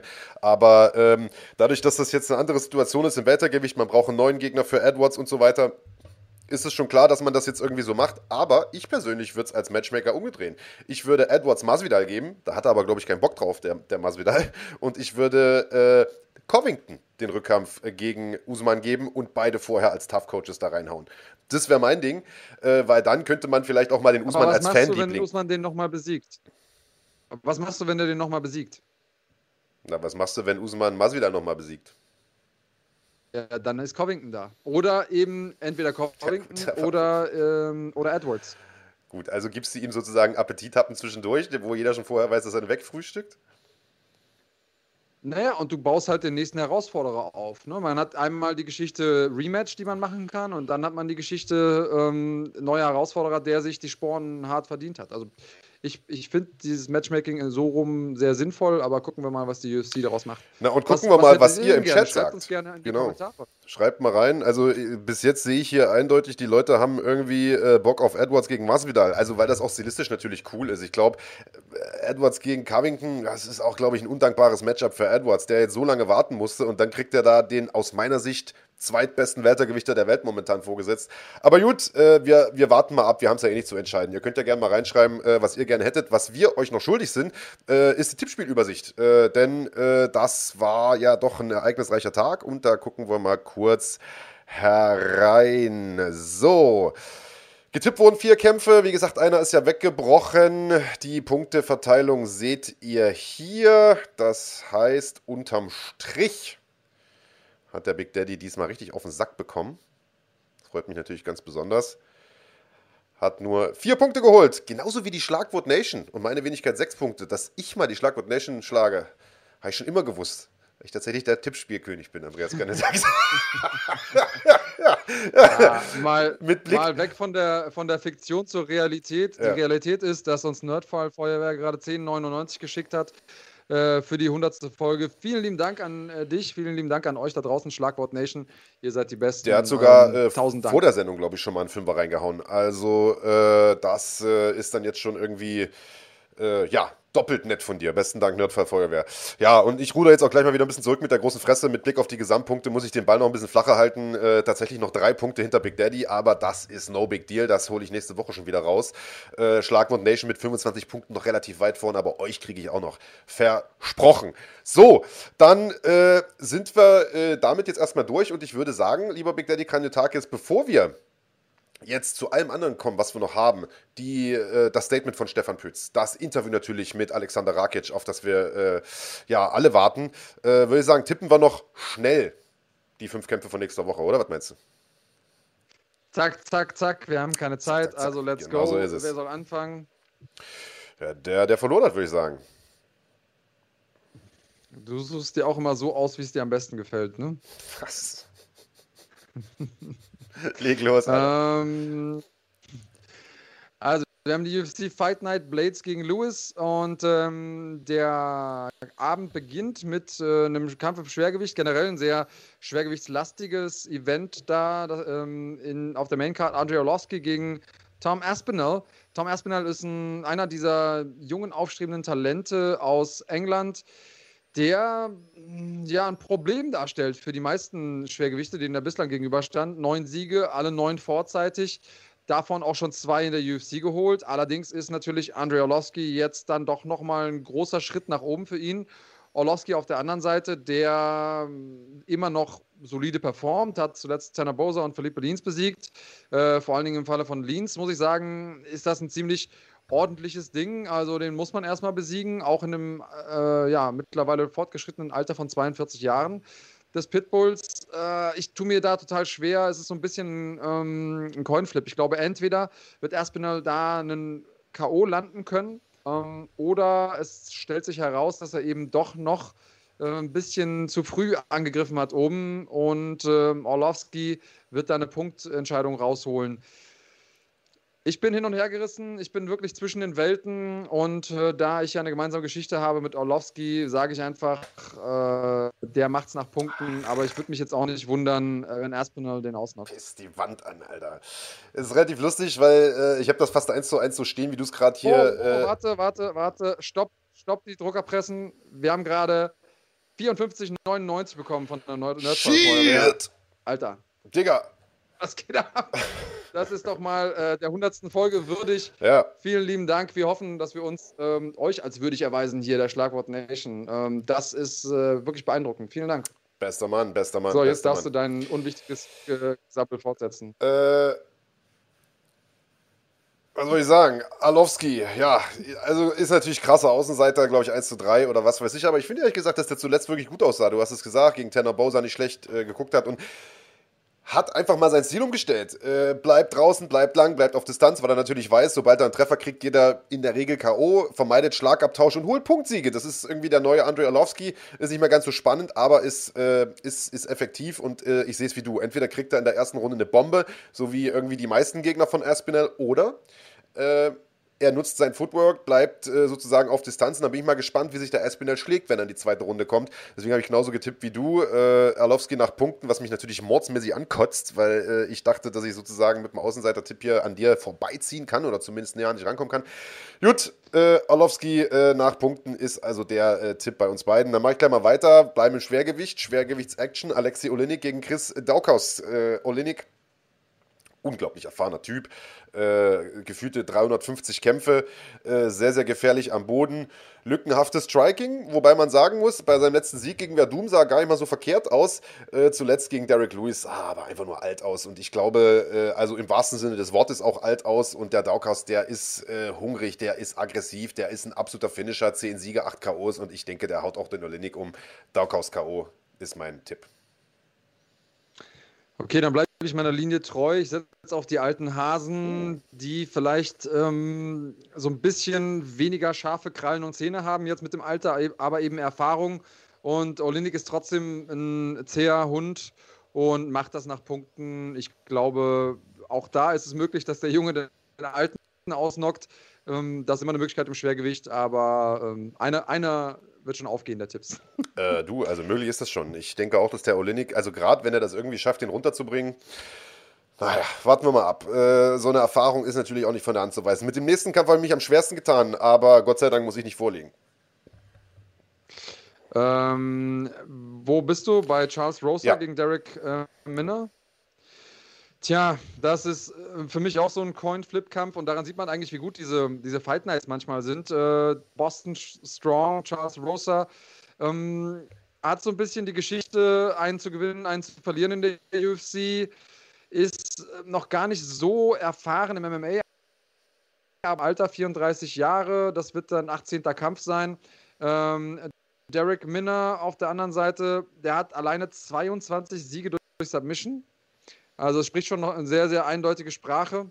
Mm, hat ein bisschen kontinuierlicheren Erfolg gehabt in der UFC, aber auch letzten Endes so ein bisschen ein Typ, der ähm, ja einen, einen Sieg, einen, eine Niederlage, Entschuldigung, in der UFC gehabt bislang, ähm, aber auch ein Typ, der nicht immer so richtig performt. Und was man vielleicht unterschätzen, nicht unterschätzen darf, ist, dass er von seinen elf Niederlagen auch acht Submissions kassiert hat. Das heißt, er ist offensiv sehr gut im, im Grappling, aber defensiv offensichtlich nicht so sehr. Ähm, das verspricht natürlich irgendwie aufregend zu werden. Ähm, ich bin mir nicht hundertprozentig sicher, ob hier Charles Rosa seine erste Submission-Niederlage bekommen ja. wird. Ich glaube nicht. Äh, nee, ich sage, ich glaube nicht. Ähm, deswegen äh, glaube ich, er macht das durch ähm, Submission-Sieg. Charles Rosa? Charles Rosa. Ah, nice. Ja. Äh, also ich habe tatsächlich auch überlegt, dass Rosa das macht und dachte mir dann aber, der Männer, der, also äh, im Prinzip genau die Erklärung, die du jetzt geliefert hast, ist für mich der Grund, warum ich Derek Minner durch Submission tippe. Also es ist gut, dass wir das beide gleich herleiten, aber zu unterschiedlichen, zu unterschiedlichen Ergebnissen kommen. Ja, aber gut. Ähm, so soll es ja sein. Ja. Warte, dann schreibe ich mir das direkt mal auf, dass ich das nicht am Ende wieder nach. Äh also du sagst Rosa Sub, ne? Ja. Richtig. Wunderbar. Ja, aber das, also beides, beides kann ja sein, weil Minna ist ja an, auch an, selber ja, anfällig für Submissions, ja, ja. aber ist eben offensiv sehr, sehr stark. Deswegen, also. Pff. Ich weiß es nicht. Gucken wir mal. Äh, Bantamgewicht der Damen, Ketlin Vieira gegen Jana Kunitskaya. Äh, ja, interessanter Kampf. Kunitskaya ist ja vor ein paar Jahren irgendwie so ein bisschen als Opferlamm für, für äh, Cyborg äh, eingeflogen worden von Invicta ähm, und hat sich seitdem aber echt gut geschlagen, muss man sagen. Vier Kämpfe, drei Siege, unter anderem gegen Dina Landsberg, Marion Renault. Also, das ist jetzt auch keine Laufkundschaft. Ist eine gute Strikerin, aber ich glaube einfach, dass sie gegen Ketlin Vieira physisch äh, ein Problem haben wird. Die sieht aus wie im Labor gezüchtet, äh, ist sehr, sehr stark im Judo also gut, was, was Transitions vom, vom Stand auf den Boden angeht. Sehr, sehr gefährlich am Boden, äh, legitte äh, Black Belt-Trägerin. Äh, ähm, einzige Niederlage ihrer Karriere war äh, tatsächlich auch gegen eine gute Strikerin, nämlich gegen Irene Aldana, die allerdings deutlich größer, deutlich länger ist und so als, äh, als äh, Kunitskaya. Gegen die ist sie K.O. gegangen. Und ich habe ein bisschen überlegt, denn die Kunitskaya, die ist eine super krasse Außenseiterin bei den Buchmachern, was ich gar nicht mal so gerechtfertigt finde. Natürlich ist Vieira, äh, also die ist schon, die ist schon eine Maschine und so, aber also ich glaube schon, dass das ein kompetitiver, ein ausgeglichener Kampf äh, werden könnte. Bleibe aber trotzdem bei der äh, Favoritin und tippe, dass die Viera Kunitskaya mit ihrer Power irgendwann mal niederringt und dann da, also vielleicht nicht unbedingt submitted, aber äh, ich, ich sag nach Punkten besiegt. Viera Punkte ist der Tipp. Okay, also ich. Also dein Tipp ist Caitlin Vieira nach Punkten, ja. um es kurz zu machen. Ja, sehe ich genauso. Okay schreibe ich mir direkt also, mal auf, dann muss ich. Alles genau wie du und ähm, vielleicht werden wir wieder Lügen gestraft, aber ich kann es mir ehrlich gesagt nicht vorstellen. Ey, Honorable Mention. Bin ich mit Main Event dran? Äh, honorable Mention, ja. wenn du sagst, werden wir Lügen gestraft und Überraschung und so weiter. Und wo wir gerade beim Namen Vieira sind. Rodolfo Riera? Äh, äh, oh, Alter, Rodolfo Vieira? Vorkampf, UFC 258 gegen Anthony Hernandez. Größter Außenseiter auf der Card, Anthony Hernandez, springt kurzfristig ein gegen den 378-fachen BJJ-Weltmeister und ADCC-Champion Rodolfo Vieira, der ebenfalls aussieht wie im Labor gezüchtet, wie seine Namensvetterin. Verteidigt ein Submission-Attempt nach dem anderen. Vieira ja, platt steht danach auf, ohne Ende. Gibt ihm ein paar Bomben ja. und, äh, und submittet den Typen. Alter, dass, der, dass er gewinnt, ist 1 zu 5 bei den Buchmachern. Ja. Dass er durch Submission gewinnt, 1 zu 30. Ja. Ich will nicht wissen, wer das gemacht hat. Äh, der wird, auf lange Sicht wird dieser Mensch auf jeden Fall sehr viel Geld verlieren. Aber am heutigen Abend hatte der eine äh, ne, ne gute Nacht. Rodolfo Vieira, Alter. Und Puh, weißt du, was ich, weißt du, was ich geil fand? Der Hernandez, der hat ihn ja Ende der ersten Runde schon am, immer angeklingelt mit, mit langen Händen und Vieira ist satt und da kommt nichts mehr. Und eigentlich kann er den ohne Probleme K.O. schlagen, aber will der scheinbar gar nicht, sondern der will ihn unbedingt submitten. Nimmt den in, in äh, Front Chokes, in Guillotine, in was weiß ich was nicht alles, Alter, und submittet ihn am Ende mit einer Arm in Guillotine, Alter. Einen 800 Millionenfachen BJJ-Champion. Also das, wenn das nicht zeigt, warum dieser Sport so dermaßen geil ist, und ich glaube, dafür hat er am Ende sogar auch einen Bonus kassiert, oder? Äh, ja, gab kein Fight of the Night Bonus. Äh, dafür hat äh, Anthony Hernandez tatsächlich äh, einen Bonus bekommen. Also das nur noch mal am Rande, äh, das, das, also das muss erwähnt werden. Aber ja, du hast recht. Äh, bitte äh, komm zum Hauptkampf, lieber Big Daddy. Schwergewicht, deine Gewichtsklasse. Ja, ich mach's kurz und schnell. Ähm, Im Gegensatz zu dem, wie ich erwarte, wie der Kampf wird. Ich glaube, der wird lang und lang. Ähm, und deswegen glaube ich auch, dass Curtis Blades gewinnt. Äh, Derek Lewis ist ein brachialer Typ, schwerer Typ, aber Blades, wo wir gerade bei den Leuten sind, die Pace als Waffe benutzen, und Ringen als Waffe benutzen, der wird sich's nicht nehmen lassen. Der ist eigentlich schon in so einer guten Position im Schwergewicht, kämpft eigentlich nur, weil es von der Dynamik in der Gewichtsklasse gerade nicht sinnvoll ist oder möglich ist, äh, gerade nicht um den Titel und deswegen kämpft er gegen Derek Lewis. Das wäre ein ziemlich, ziemlich blöder Karriereverlauf für ihn, wenn er jetzt gegen Lewis K.O. geht. Aber ähm, ja, ich kann mir nicht vorstellen, dass der, äh, dass der Blades das Ding abgibt. Lewis, äh, wie gesagt, der war am Anfang sehr, sehr undiszipliniert, als er in die UFC kam. Ähm, die einzigen beiden äh, Nichts sind gegen Francis Ngannou. Und ähm, ich glaube, da könnte man so ein bisschen aufmachen und sagen, naja, Lewis ist ja auch ein guter Puncher und äh, das wäre sozusagen der Weg da rein. Aber ich glaube, zwischen Gandu und Lewis liegen einfach auch nochmal Welten. Deswegen sehe ich Curtis Blades vorne und zwar über ähm, Decision, weil es fünf Runden lang ein ja, wahrscheinlich überschaubarer Kampf wird für alle Leute, die sich nicht so auf den Bodenkampf einlassen wollen. Wie siehst du es? Äh, zum Teil wie du, zum Teil ein bisschen anders. Äh, also erstens mal, ich bin auch jetzt nicht so, dass ich da äh, schlaflose Nächte habe wegen dem Kampf. Also meine Vorfreude hält sich ja, ich jetzt auch ein bisschen in Grenzen. Sollte ja schon im November stattfinden. Damals hatte Blades irgendwie Covid-19 äh, und hatten ohnehin schwache Card noch schwächer aussehen lassen damals. Wir erinnern uns. Äh, ich muss sagen, Luis sah zuletzt gar nicht mal so schlecht aus. Gegen Ila Latifi, gegen Alexi Olenik, über den wir gerade gesprochen haben. Der hat ein bisschen abgespeckt, hat jetzt sogar mal angefangen, auch ein bisschen zu ringen und zu grappeln und so weiter. Also ist nicht mehr so dieser dicke äh, Kneipenbomber, so der ja früher irgendwie war. Äh, aber also, ich meine, Curtis Blades wird den natürlich sofort runternehmen, du sagst es, und äh, wird den da kontrollieren. Ich glaube sogar, der wird den stoppen äh, mit Ground and Pound und das ist auch mein Tipp. Ich sag Blades durch TKO sind okay. wir durch. Ja. Gut, dann, dann äh, Haken an der Veranstaltung. Wie gesagt, das Ganze gibt es nächstes Wochenende äh, in Deutschland und Österreich auf The Zone. Ich glaube, ab 2 Uhr nachts geht das Hauptprogramm los und auf xyzsports.tv in der Schweiz könnt ihr das Ganze schauen. Fünf Kämpfe äh, und tippen könnt ihr natürlich auch. Die Tipps für die Community, die gehen äh, heute noch im Laufe des Tages raus. Mache ich noch fertig und äh, ja, unsere Tipps haben wir ja hiermit jetzt abgegeben. So, dann lass uns mal zum Thema Bellator kommen, Andreas Kranjotakis, oder? Was meinst du? Das haben wir jetzt schon ein paar Mal irgendwie äh, angerissen und die Frage kam im Laufe der Woche schon ein paar Mal, was ist denn eigentlich ähm, mit, dem, äh, mit dem Stefan Pütz? Denn Bellator hat ja äh, vor ein paar Tagen ein riesiges Turnier angekündigt im äh, Halbschwergewicht. Die haben ja mächtig aufgerüstet mit so ein paar alten UFC-Veteranen. Einige hatten sie auch schon im Kader. Erstens mal muss man sagen, die haben in England auch einen riesen TV-Deal irgendwie unterschrieben, gerade mit der BBC, Alter. Also einer der größten Sender, die es da gibt. Naja, und jetzt haben die natürlich äh, ein fettes Turnier reingehauen mit einigen fetten Paarungen. Anthony Rumble Johnson gegen Joel Romero. Alter, dann läuft es mir eiskalt den Rücken runter, wenn ich das höre. Äh, was haben wir noch? Vadim Nemkov gegen Phil Davis. Corey Anderson gegen äh, Dovletzan äh, Yakshimudadov, den Corey Anderson übrigens erstmal googeln musste, um zu gucken, wer das ist. Und Ryan Bader gegen Lyoto Machida. Mega gute Paarungen, aber Andreas Kranjotakis, was fällt auf?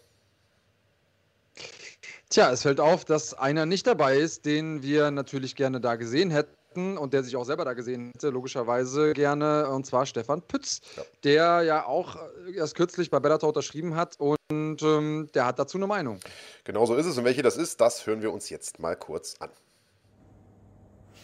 Liebe Fighting.de Gemeinde, Natürlich möchte ich heute nur über ein Thema mit euch sprechen, das Bellator Halbschwergewichtstournament.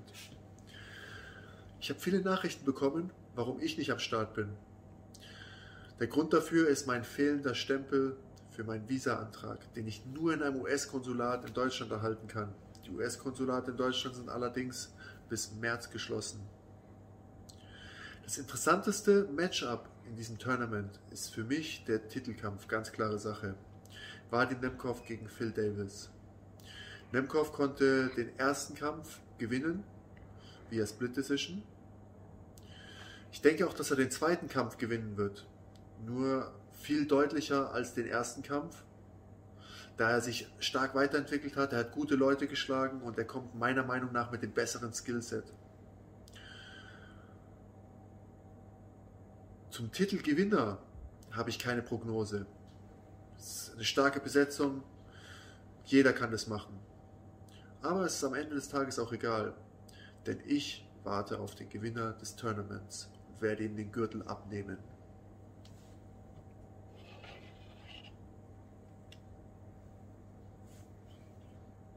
Hasta la vista, Bellator. Ja, hasta la vista, Baby, sagt er der T800. Äh, da haben wir auch schon die Begründung gehört, warum er in diesem Turnier nicht mit drin ist. Wäre tatsächlich sogar dafür geplant gewesen, aber Visa-Probleme haben das Ganze unmöglich gemacht. Also auf Deutsch gesagt ist da im Prinzip jetzt die Reisebeschränkung durch Covid-19 dazwischen gekommen. Hasta la Visa sozusagen. Hasta la Visa, genau. Ähm, ziemlich schade. ziemlich schade. Wir haben hier Mandy Böhm im Chat, die sagt, ja, sie hat dasselbe Problem. Es ist eine große Herausforderung, überhaupt in dieser Zeit ähm, Kämpfe veran zu veranstalten. Abgesehen davon, dass es auch vor Covid immer schon eine große Herausforderung war, MMA-Kämpfe zu veranstalten, ist da einfach das Level nochmal gestiegen, wo dass es überhaupt äh, sowas geben kann wie ein Turnier. Aber Turniere haben eine bestimmte Dynamik und äh, ich bin mir sicher, dass Bellator auch einen Backup-Plan hat. Und vielleicht, vielleicht, vielleicht, äh, wir erinnern uns an einen gewissen Daniel Cormier, der mal ein Strikeforce-Turnier gewonnen hat im äh, Schwergewicht und der ist auch eigentlich nicht im äh, Startroster gewesen, sondern ist da als Backup reingekommen. Und wer weiß. Vielleicht äh, schafft ja Stefan Pütz noch über einen Umweg sozusagen den, den Weg in dieses Turnier. Und ähm, das würde ich ihm gönnen. Da würde würd ich mir natürlich auch wünschen aus äh, äh, deutscher Sicht. Und ähm, schauen wir mal, wie das läuft. So oder so natürlich das Leichtschwergewicht, eine sehr spannende Gewichtsklasse. Turniere sowieso auch immer sehr, sehr spannend. Ähm, ich ich freue mich auf das, was da kommt. Ja, und du hast natürlich vollkommen recht, Andreas. Also die, äh, die Viertelfinalpaarungen, die sind jetzt am 9. und am 16. April. Äh, und danach geht es erst im Juli weiter. Also bis dahin dahin sollten wir ja hoffentlich auch in Deutschland mal so weit sein, dass zumindest ein paar Leute äh, abgeimpft sind und äh, sozusagen auch wieder Reisen möglich sind, auch in vielleicht ins transatlantische Ausland. Äh, und ich meine, Gott bewahre, man wünscht da niemandem was, aber es kann natürlich in so einem Turnier immer passieren, gerade auch bei Halbschwergewichten, dass es eine Menge Masse, die da bewegt wird, äh, dass sich da einer verletzt und dass da vielleicht noch einer nachrücken muss. Und das wäre natürlich super spannend. Ähm, sind wir mal sehr, sehr gespannt. Wir drücken auf jeden Fall äh, Stefan äh, alle Daumen, die wir haben, dass wir ihn da bald äh, sehen und vielleicht auch im Rahmen dieses Grand Prix sehen. So, Andreas Kanyotakis, also wir haben noch ein paar Sachen auf dem Schirm, weil die Frage immer wieder kommt im Chat, wann kommt denn eigentlich der Alexander Rakic? Der kommt noch, keine Angst, habt ihr noch nicht verpasst. Äh, vorher, bevor wir das Interview mit äh, Alex hier reinschieben, haben wir aber noch ein bisschen was zu feiern. Wir haben es ja schon ein paar Mal gesagt, 100. Folge heute. Keine Selbstverständlichkeit. Ähm, äh, wie gesagt, ohne euch, ohne eure Unterstützung wäre das auf keinen Fall möglich gewesen. Aber ehrlicherweise auch nicht ohne die Unterstützung, äh, die wir im Rücken haben. Äh, der viel gescholtene Kahn, der heute wieder Urlaub macht, äh, Michael, Susanne, äh, der andere Andreas, äh, The Eagle und so weiter und so fort. Ihr wisst alle, wer gemeint ist. Also äh, tolles Team, tolle Community. Danke an euch. Und wir haben uns gedacht, wir machen heute mal was Witziges. Wir haben das äh, unter der Woche schon gepostet, den Link zu unserer allerersten Folge, die äh, ja im Prinzip schon zwei äh, Jahre jetzt zurückliegt. Ähm, und äh, ich weiß nicht, Andreas, wollen wir vielleicht mal kurz reingucken, wie das Ganze da aussah? Denn ähm, wir hatten ja zwischenzeitlich wirklich also tolle Bedingungen mit äh, Live-Studio, Gäste, die da eingeflogen wurden jeden Sonntag äh, pro sieben fette, also nicht fette Produktion, aber eine nette Produktion, so kann man es ja vielleicht sagen. Jetzt sind wir durch durch Corona hier im Prinzip dazu gezwungen, das Ganze aus unseren, aus unseren Hotelzimmern und, und, und Arbeitszimmern heraus zu, zu veranstalten, per, per Internet-Session und so weiter und so fort. Lass uns mal reingucken, wie es ganz am Anfang aussah, unsere aller, allererste Sendung. Und damit sind wir live. Ah.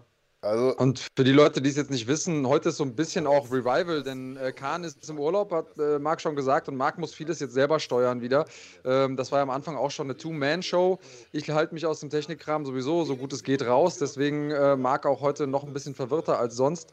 Ähm, kannst du noch mal kurz deinen Bildschirm teilen, damit ich auch was sehe? Ach so, ja, du siehst gar nicht, was Sache ist, ne? Ja, warte mal. Äh, Richtig. So. Ja, ich würde dir mal ein bisschen vorspulen, so, vielleicht sogar. Ach, da sieht man uns. Guck mal. Also ich sah früher schon attraktiv aus. Bei dir war noch so ein bisschen, äh, ich sag mal, ja, Türsteher vom Balkan-Look, ne? was die Haare anging. Kommt jetzt wieder. Ich äh, muss meine Haare wieder wachsen lassen. Deswegen stellt euch schon mal ja, drauf Vorn wächst ein. ja nicht mehr so viel, ähm, oder? Schaut mal die Frisur an. Das wird bald wieder kommen. Das ist, hat sich nicht viel geändert. Ich meine, vorn, äh, wächst, da, vorn, vorn wächst ja nicht mehr viel, oder? Doch, doch, ja? alles, alles Okay, alles klar. Ich wollte nur, wollt nur fragen. Ich wollte nur fragen. Ich wollte nur fragen. Nee, nee, nee. Wer sich übrigens fragt, äh, was das für eine stylische Mülltonne da im Hintergrund ist und was das überhaupt für ein Raum ist, in dem wir da aufzeichnen, das ist tatsächlich äh, das The Zone Studio. Da haben wir damals einfach so piratenmäßig äh, direkt unseren ersten Podcast aufgezeichnet. Damals noch voll irgendwie äh, ohne irgendeinen Sender im Rücken oder sonst was. Das haben wir einfach auf den eigenen YouTube-Kanal gehauen. Hatte, glaube ich, auch sensationelle 180 Abrufe bis heute, das Video. Also, wenn ihr Bock habt, schaut mal rein. Äh, gebt dem Ding wenigstens vierstellige Abrufzahlen. Vier, fünf, na, was weiß ich. Äh, klickt mal rein. man sieht auch, wir sind ein bisschen angeschlagen da, muss ich sagen, Andreas Kranjotakis. Liegt daran, dass wir da gerade Bellator kommentiert hatten. Fedor gegen Bader war damals der Kampf. Also passend. Ja, und das äh, war im Prinzip auf der einen Seite der Uhrzeit äh, zuzuschreiben, dass wir angeschlagen waren. Zur anderen Seite, auf der anderen Seite ist es natürlich auch so, dass wir beide Fedor-Fans sind und den da irgendwie so zu sehen, war auch schwer. Darüber haben wir ja auch gesprochen. Ähm, ja, Guerilla-mäßig geht es ja weiter oder ging es weiter. Ähm, keine Ahnung, wer mal gucken möchte, ich habe jetzt auch mal auf meinem Insta hier gepostet, wie ich das äh, Hotelzimmer hier einmal grundrenoviert habe, um, um das Studio hier aufzubauen. Ähm, es ist natürlich immer äh, ein große, großes Abenteuer, diesen äh, ganzen Podcast-Kram zu machen. Sonntags immer nach dem Event kommentieren. Jetzt mittlerweile, da wir sowohl auf äh, The Zone als auch auf äh, XYZ sind, eigentlich fast kein Event mehr ohne uns. Das heißt, jeden Sonntagmorgen müde äh, und trotzdem machen wir das Ganze hier. Und ich glaube, eine Sache, ähm, die sich auch nicht geändert hat und die vielleicht viele Leute da draußen gar nicht so auf dem Schirm haben, die meisten YouTuber, die ihr kennt, die meisten Formate, die ihr kennt, die sind ähm, vorproduziert, da gibt es von langer Hand äh, irgendwie Sachen, die äh, geschnitten werden können und so weiter und so fort. Wir sind, auch wenn es eine kleine Unterbrechung gab in, in diesem Programm, live. Und äh, das macht dann doch immer das Leben noch ein bisschen schwieriger als äh, derjenige, der dann irgendwie an der Kamera ist, vor allen Dingen, wenn man wie Marc jetzt heute äh, das Ding auch noch selber bedienen muss. Also ähm, ich bin überrascht, dass wir es überhaupt so weit geschafft haben. Ich bin überrascht, dass wir es geschafft haben, so eine große Community aufzubauen, die uns äh, ja so sehr den Rücken stärkt. Wir haben es geschafft, hier in ähm, 2021 wirklich innerhalb von kürzester Zeit auch auf dem Kanal hier einiges zu stemmen. Wenn ihr es noch nicht gemacht habt, tut uns einen Gefallen, supportet uns, werdet äh, Mitglied auf dem Kanal und wenn nicht, abonniert einfach das Ding, ähm, drückt auf die Glocke, damit ihr auch die anderen Contents äh, nicht verpasst, die wir sonst so raushauen. Nicht nur den Podcast gibt es hier. Und ähm, ganz, ganz viel Liebe geht äh, raus und zurück an die Community. Also quasi Spiegel, Spiegel. Ja, und also nicht nur auf Glocke drücken und äh, was weiß ich, kommentieren und, und auf Gefällt mir, sondern äh, ich sag mal, du und ich, wir sind ja alt genug, um noch eine Zeit zu kennen, in der es keine sozialen Medien gibt. Und was da immer echt gut geholfen hat, war auch äh, Mund-zu-Mund-Propaganda. Aus meiner Sicht bis heute immer noch eine der besten äh, ja, äh, Arten der Werbung.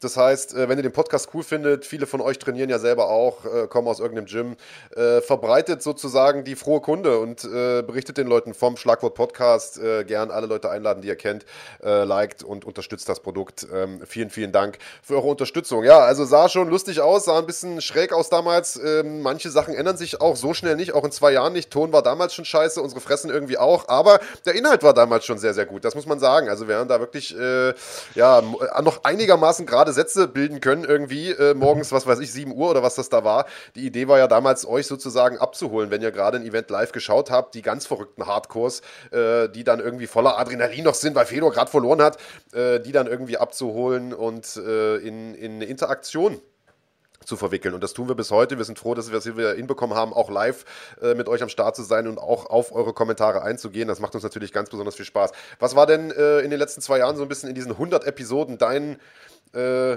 dein absolutes Highlight, Big Daddy? außer jeden, jedes Wochenende mit Also dir zu das- verbringen. Ja, das war der hohe Preis, den ich bezahlen musste dafür, dass wir gemeinsam die Community irgendwie voranbringen. Ähm, ich glaube, das wird auch nicht genug gewürdigt da draußen. Aber abgesehen davon muss ich sagen, der erste große Push war natürlich, dass wir nach irgendwie ein paar Sendungen gefühlt, vier, fünf, ähm, schon direkt uns mit ähm, Pro7 Sat1 hingesetzt haben, beziehungsweise mit, mit Run Fighting damals und die gesagt haben, ey, werdet doch der Run Fighting Podcast.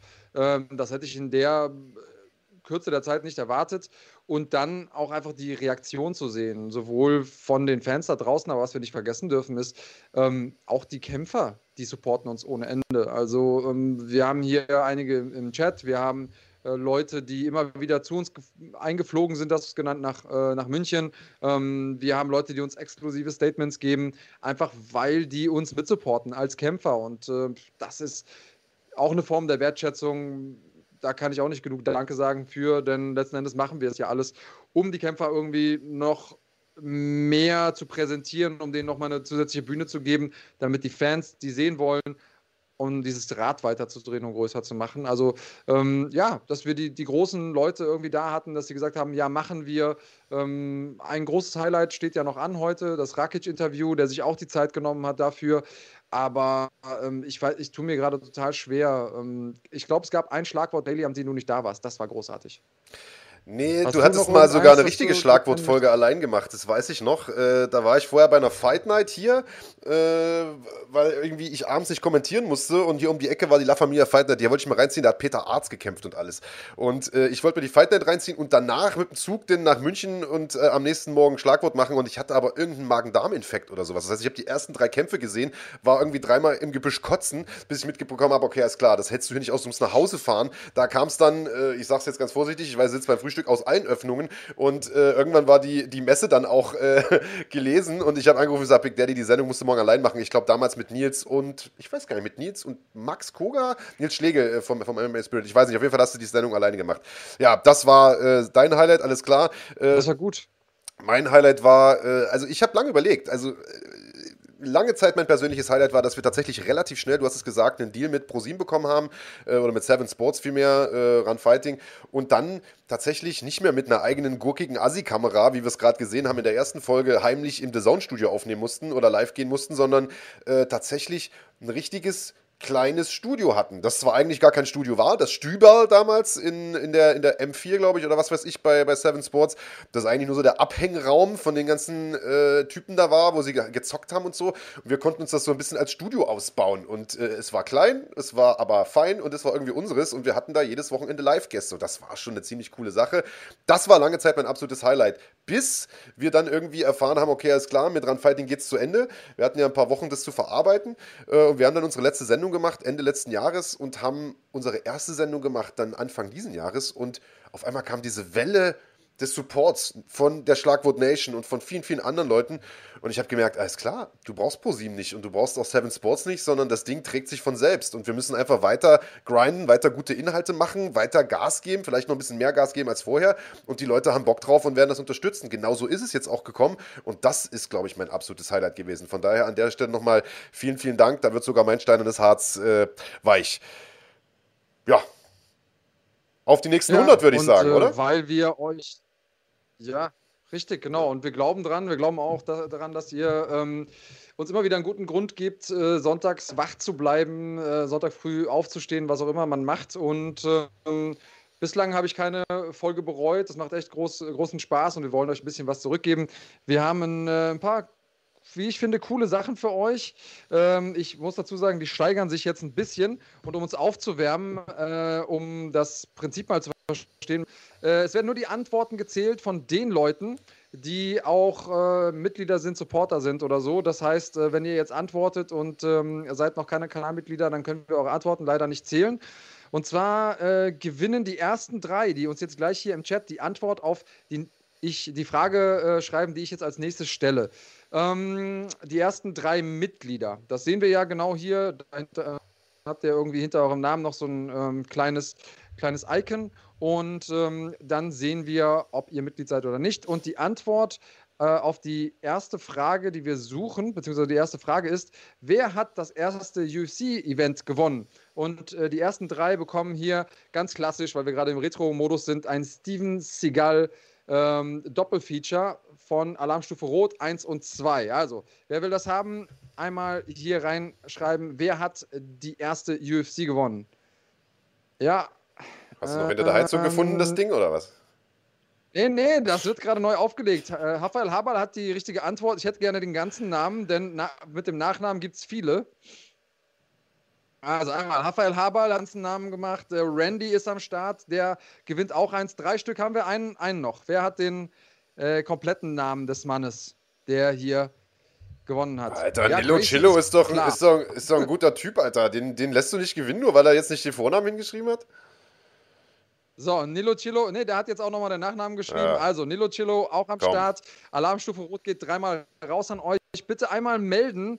Und zwar beim fighting.de Kanal auf Instagram oder Facebook. Also auf die Social Media gehen, da sagen, hey, ich habe beim ähm, Gewinnspiel mitgemacht. Wir überprüfen natürlich dann das Ganze auch auf äh, seine Richtigkeit und dann schicke ich persönlich euch den Kram zu. Ich verwürge mich damit. Ja, ich weiß, es gab wie ein Jackengate. Äh, das, das werde ich noch auflösen, genauso wie ich meine Bettschulden immer auflöse. Auch wieder typische Macht Big Daddy-Aktion. Verlost das Ding und dann, ja, schreibt mal einen Insta-Kanal. Die Dullis vom Team, die werden dann die Fragen schon, die, die, die Mails schon beantworten. Ja, Entschuldigung, ich habe den ganzen Kram hier besorgt. Ich mache die Verlosung. Irgendwas müsst ihr ja auch machen. Okay, äh, wei weiter im Programm. Ähm, Nächste Frage. Ihr könnt gewinnen, äh, wer Karate Kids geliebt hat, äh, wie ich zum Beispiel. Das war eine von zwei Videokassetten, die ich hatte zu Hause. Ähm, der wird Cobra Kai lieben, falls ihr es noch nicht kennt. Äh, geile Serie 1 und 2 ist zu haben und zwar zweimal. Das heißt jeweils äh, eine Staffel. Und äh, für die ersten beiden die folgende Frage als erstes hier im Chat beantworten. Und das ist, Wer hat die meisten Titelverteidigungen in der UFC-Geschichte? Also nicht die meisten Siege, sondern die meisten Titelverteidigungen. Einmal hier im Chat. Ich warte darauf, wer das als erstes postet. Mandy Böhm, Na. bester Kommentar. Wer will das bitte gewinnen? hey, Manuel P hat als erstes geschrieben einmal noch und Admiral Kaplan. Also Manuel P., Admiral Kaplan, ihr habt jeweils eine, äh, eine Staffel, äh, die erste und zweite Staffel von Cobra Kai gewonnen. Ich finde, das ist ein guter Gewinn. Das ist ein geiler Gewinn, aber ich sag mal, die, die, die Planet Eater Jacken waren natürlich besser, ne? Aber die hast du wahrscheinlich bei Ebay vertickt oder so. Die gibt auch noch, Alter, jetzt chill doch mal. Wir machen mir doch nicht so das Leben zu hören. Ich versuche hier gerade der Community was Gutes zu tun. Die Sachen sind ja hier, die gehen auch raus. Ähm, für die Pumperfreunde da draußen draußen gibt es äh, den Film Bigger, die Joe Weider Story. Ich habe das Ding gesehen, macht echt äh, Spaß, auch wenn man selber nicht der Bodybuilder von dem Herrn ist, aber ähm, kann so ein bisschen was auch über die Entstehung des Sports ähm, lernen in dem, äh, in dem Film. Und äh, der Sieger oder die drei Ersten, die äh, die Antwort haben auf die Frage, ähm, was war das Besondere am langen Ausla Auslandsaufenthalt von Felix Schiffert? Habt ihr auch hier bei uns im Podcast erfahren, die Story? Was war das Besondere an Felix Schiffert langer, langer Zeit im Ausland. Äh, was hat er da gemacht? Mandy Böhm schreibt, ich habe gewonnen, aber gibt das Geschenk jemand anderem? Du bist aber ganz schön negativ heute, Mandy, muss ich mal ganz ehrlich sein. Da spiele ich den Ball gern nochmal zurück. Der Big Daddy hat sich ah, ja Mühe also, gegeben. Nilo Chilo gewinnt einmal mehr, P auch und Admiral Kaplan. Zack, dreimal Bigger geht raus. Auch ihr wendet euch bitte an die Social Media Präsenz von fighting.de. Und jetzt haben wir noch im Prinzip zwei ähm, Hauptpreise und zwar für Leute, die gamen, die gerne äh, spielen, genauso wie ich.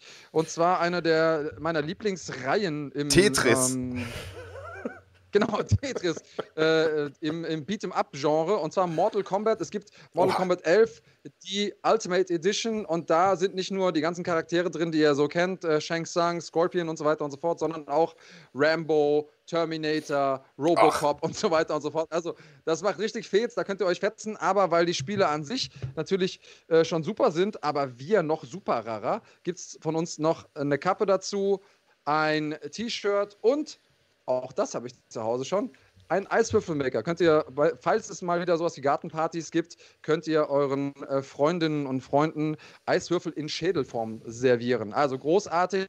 Ähm, ihr müsst äh, folgende Frage beantworten. Und dann könnt ihr euch, äh, wenn ihr als erster seid, auch aussuchen, ob ihr die PS4-Version wollt oder die Xbox-Version. Ähm, Antwort auf die Frage ist, warum war Pascal Schroth in China im Krankenhaus? Also, der Erste, der hier im Chat die Frage beantwortet, korrekt, der kann dann aussuchen, will er Xbox oder PlayStation. Gib einmal, gib ah, einmal, Xbox-Version auf deinen Nacken, Bruder. Brauche ich. Xbox-Version will ich haben. Das ist, der, das ist ein richtig cooler Preis hier. Mortal Kombat, Alter, da werde ich ja, da wird okay. ja, werd ich richtig nostalgisch, Alter. Fatality. Okay, Hannes Schneider gewinnt und Nilo Chilo gewinnt. Hannes, was willst du? PlayStation oder Xbox? Hannes, äh, passionierter Zocker äh, übrigens. Ja, genau. Und äh, Nilo Chilo, du kannst, du kriegst dann das andere. Also wir haben einmal äh, jede Version. Nilo Chilo, du räumst aber richtig ab heute, ne? Aber nicht, dass die Scheiße dann nachher bei Ebay drin ist, wenn ich nachher gucke. Also Hannes bekommt die PlayStation-Version und äh, Nilo Chilo dann die Xbox-Version. So, damit sind wir für heute am Ende. Genug Hate für meine äh, Preise. Nein, nein, die waren cool. Lass dich nicht, lass dich ja. nicht von der Mandy ärgern, ja, nee, Alter. Nee, die Preise waren schon, ja, die Preise waren schon in Ordnung. Was ich vor allen Dingen richtig stabil fand, war die Art und Weise, wie du das angepriesen hast. So eine Mischung aus, aus Bazaar und äh, HSE 24. Also falls das mal irgendwann nichts mehr wird mit Fighting.de, da kannst du mit Valandi zusammen irgendwie beim, beim Shopping-Fernsehen äh, die Waren anpreisen, ehrlicherweise. Ähm, ja, wunderbar. Also das muss man auch nochmal sagen. Wir haben natürlich noch was. Was? Also an der Sendung heute meine ich. Ja, ja. Wir haben heute noch ja, was. Ja, wir haben noch was. Also die Leute werden auch schon langsam unruhig. Ich glaube, wir, wir verlieren den Raum, äh, äh, Andreas. Die äh, Leute fragen steht so ständig, wo bleibt denn Alexander Rakic? Also äh, vielleicht hast du es jetzt auch einfach ein bisschen schwerer gehabt mit deinen Preisen, weil alle auf den Rakic gewartet haben. Würde ich, deswegen würde ich sagen, äh, wir spannen euch gar nicht länger auf die, auf die Folter, sondern hauen das Ding jetzt raus. An dieser Stelle nochmal besten Dank an Hannes Schneider, der gerade ein Mortal Kombat Spiel abgeräumt hat. das ist ja der Kopf hinter Inferno FC. Guter Freund von Alexander Rakic. Die beiden zocken immer zusammen tatsächlich. Äh, äh, PlayStation irgendwie online über, was weiß ich, wie die Jugend das heutzutage macht. Und äh, er hat dem Alex nochmal ein bisschen auf dem naja, ah nochmal einen kleinen Schubser gegeben, so nach dem Motto, komm, äh, geh doch mal zu den Jungs ins Interview. Normalerweise äh, sind die äh, UFC-Topstars nämlich äh, außerhalb der Fight Week gar nicht so gerne in irgendwelche Interviews verwickelt. Deswegen hat es ein bisschen länger gedauert, dass der Kollege hier bei uns äh, vorgesprochen hat. Dafür muss man sagen, hat sich das Warten aber gelohnt, denn Alex hat äh, wirklich lange mit uns gesprochen, obwohl er einen drängenden Arzttermin noch irgendwie hatte und hat, also muss man sagen, sehr, sehr ehrliches, ein sehr, sehr sympathisches Interview gegeben. Und da würde ich sagen, gucken wir mal ohne weitere Vorrede rein. So sieht's aus.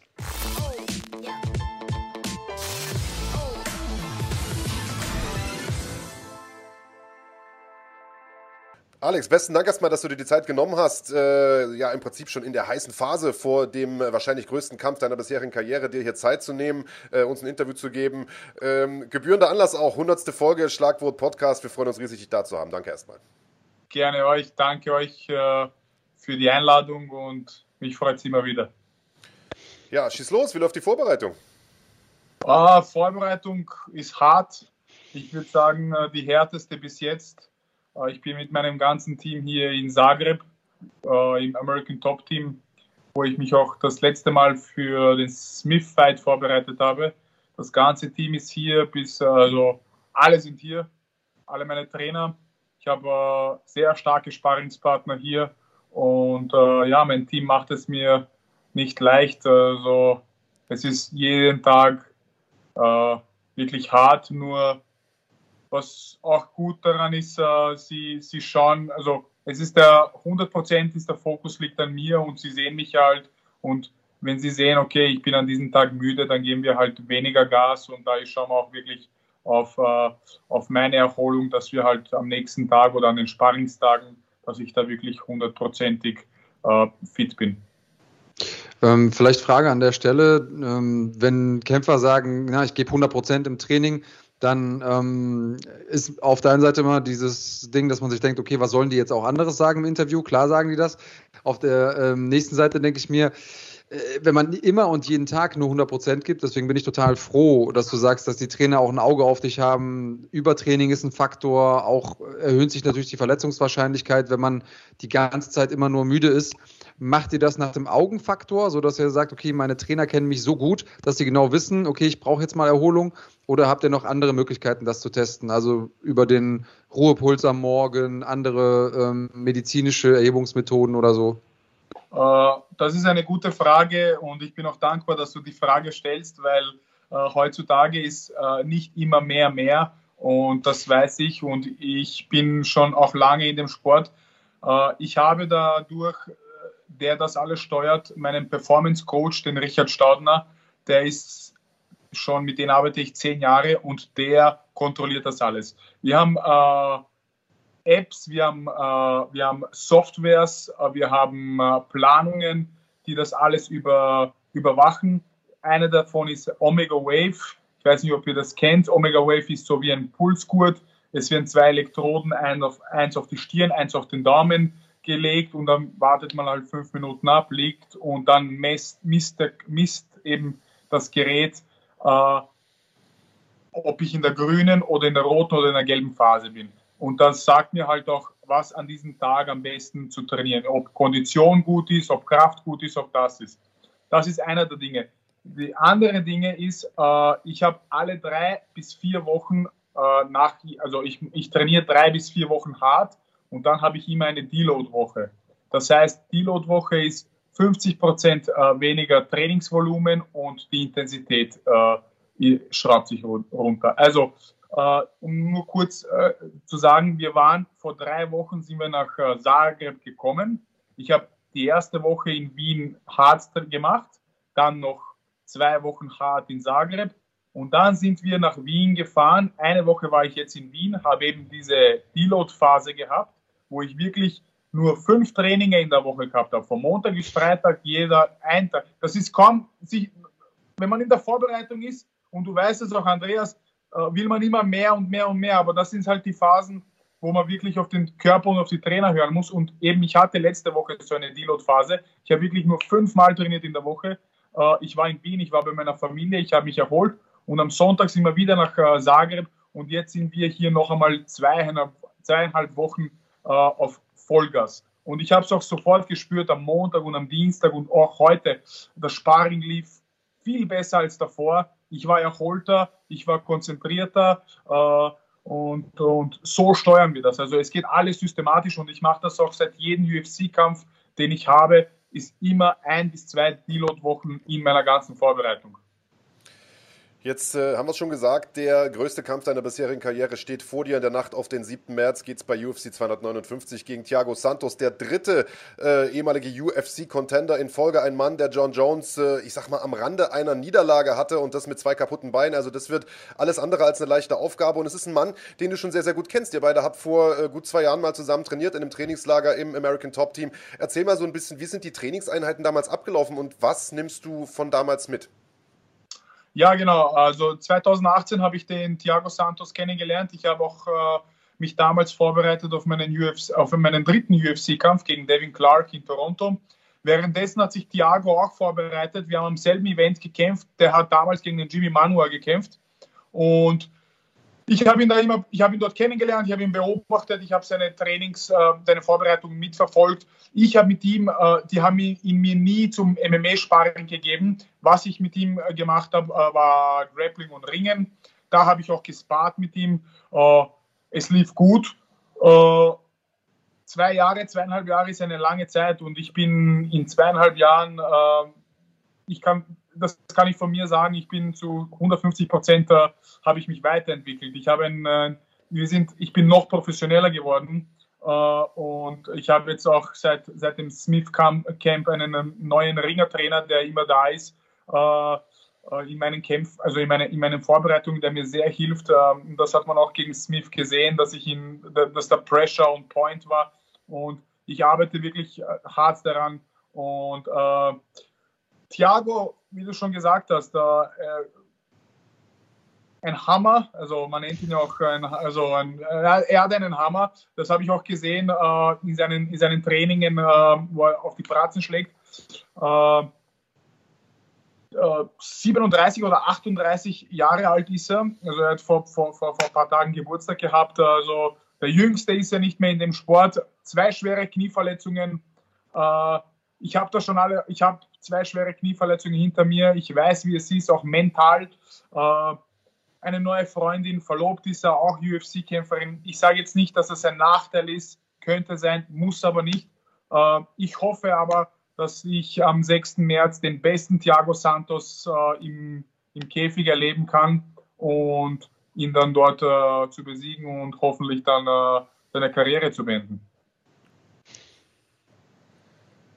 Das ist meine Ansage auf jeden Fall. Ähm, kannst du uns schon ein bisschen was verraten über, ja, Gameplan ist immer ein ziemlich großes Wort. Du wirst dich jetzt wahrscheinlich nicht hinsetzen und dezidiert sagen, okay, das sind die Techniken. Ähm, aber vielleicht kannst du uns sagen, wie stellst du dir denn den Kampfverlauf vor? Im besten Falle, also wenn alles wirklich so geht, wo du sagst, das wäre in der, in der perfekten Welt, eine Fee erscheint und erfüllt dir den Traum, wie, wie geht der Kampf aus? Oder wie geht der Kampf aus, so im ungünstigsten, ungünstigsten Falle, den du so für dich im Kopf hast? Also im besten Fall würde ich mich freuen, wenn der Kampf ausgehen würde wie gegen Jimmy Manua.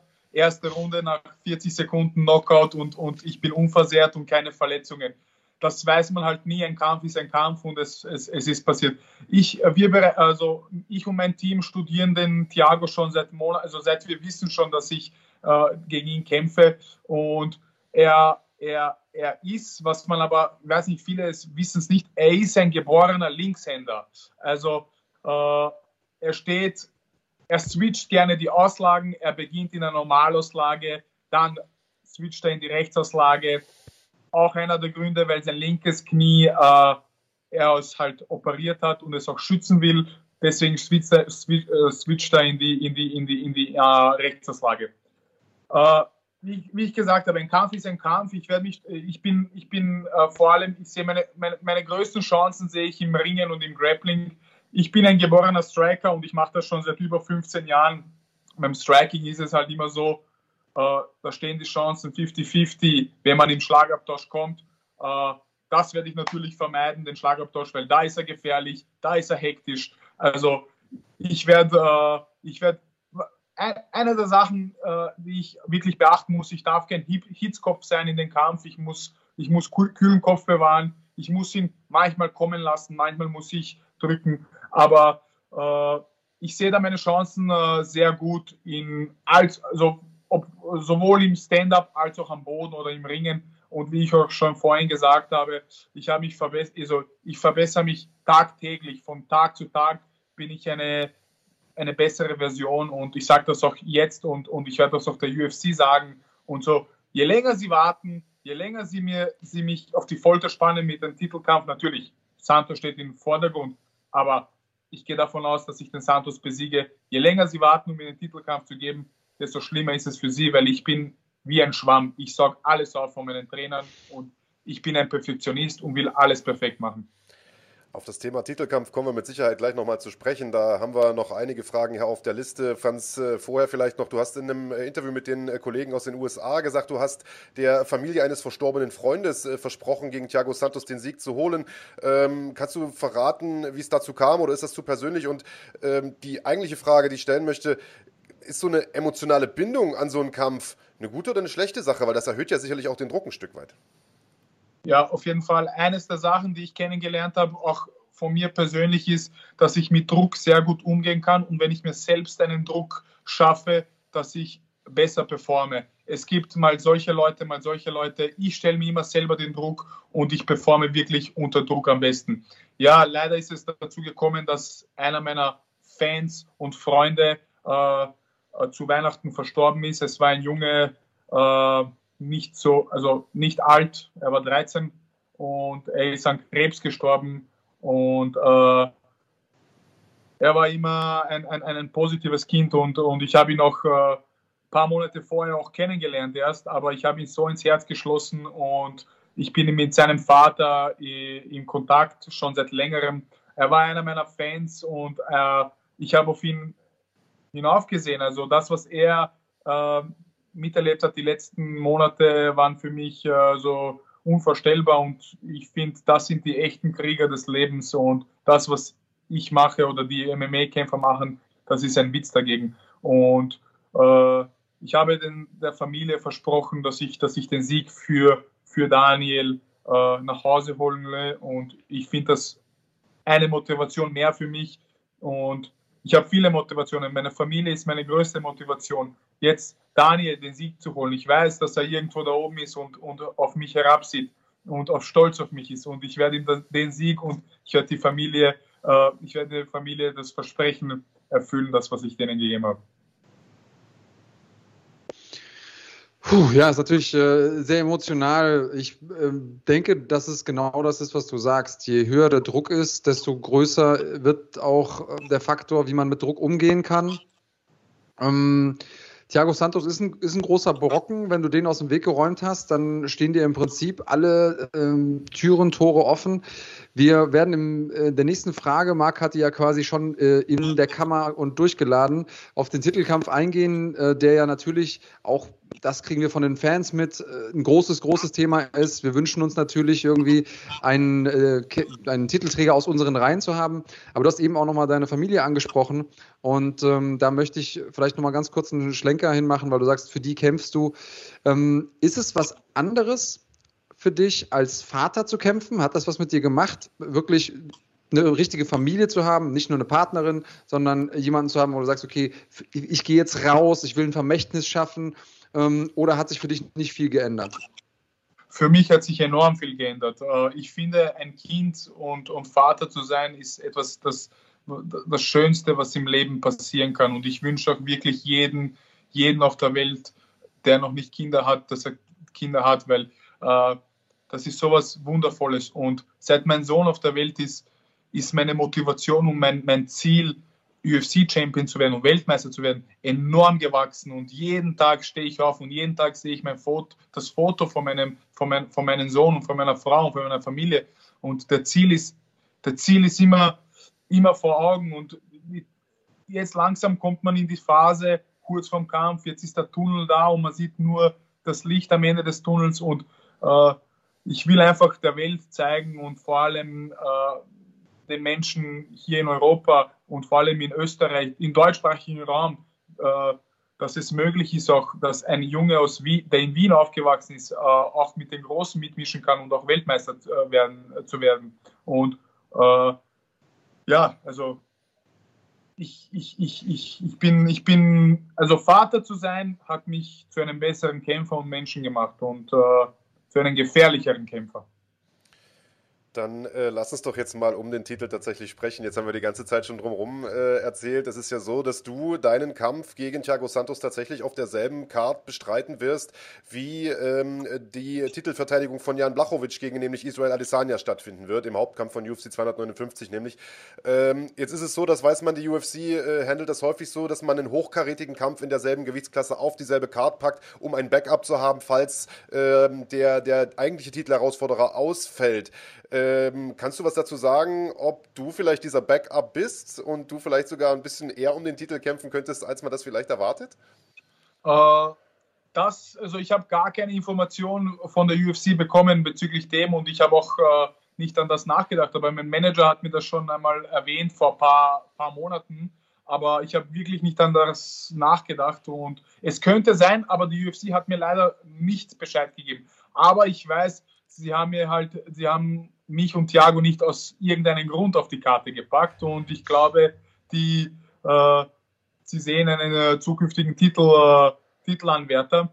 Da ist aber halt noch Glover Teixeira vor mir und vor, vor Thiago. Auch Reyes und Iri, also Reyes ist vor mir, Iri ist hinter mir, aber äh, äh Iri und Reyes ist jetzt abgefallen. Der Kampf ist off. Reyes hat sich verletzt, die kämpfen ja später.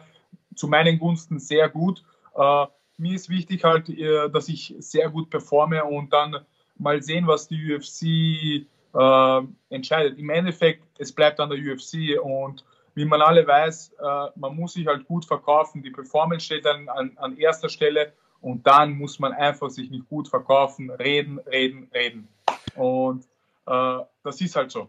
Man muss sich gut verkaufen und man muss Gelegenheiten beim Shop verpacken. Also jetzt wollen wir mal äh, natürlich niemandem irgendwie äh, was Schlechtes wünschen und wir hoffen natürlich, Israel Adesanya bleibt gesund. Das wird ja äh, gegen Blachowicz ein Riesenfight, auf den äh, freuen wir uns sicherlich auch alle. Aber jetzt spinnen wir mal rum und sagen, der Adesanya kriegt in der Fight Week, äh, was weiß ich, Covid-19 oder holt sich einen Schnupfen und kann nicht antreten und die UFC kommt zu dir und sagt, nimmst du den Fight jetzt an? Was ist deine Antwort? Auf jeden Fall.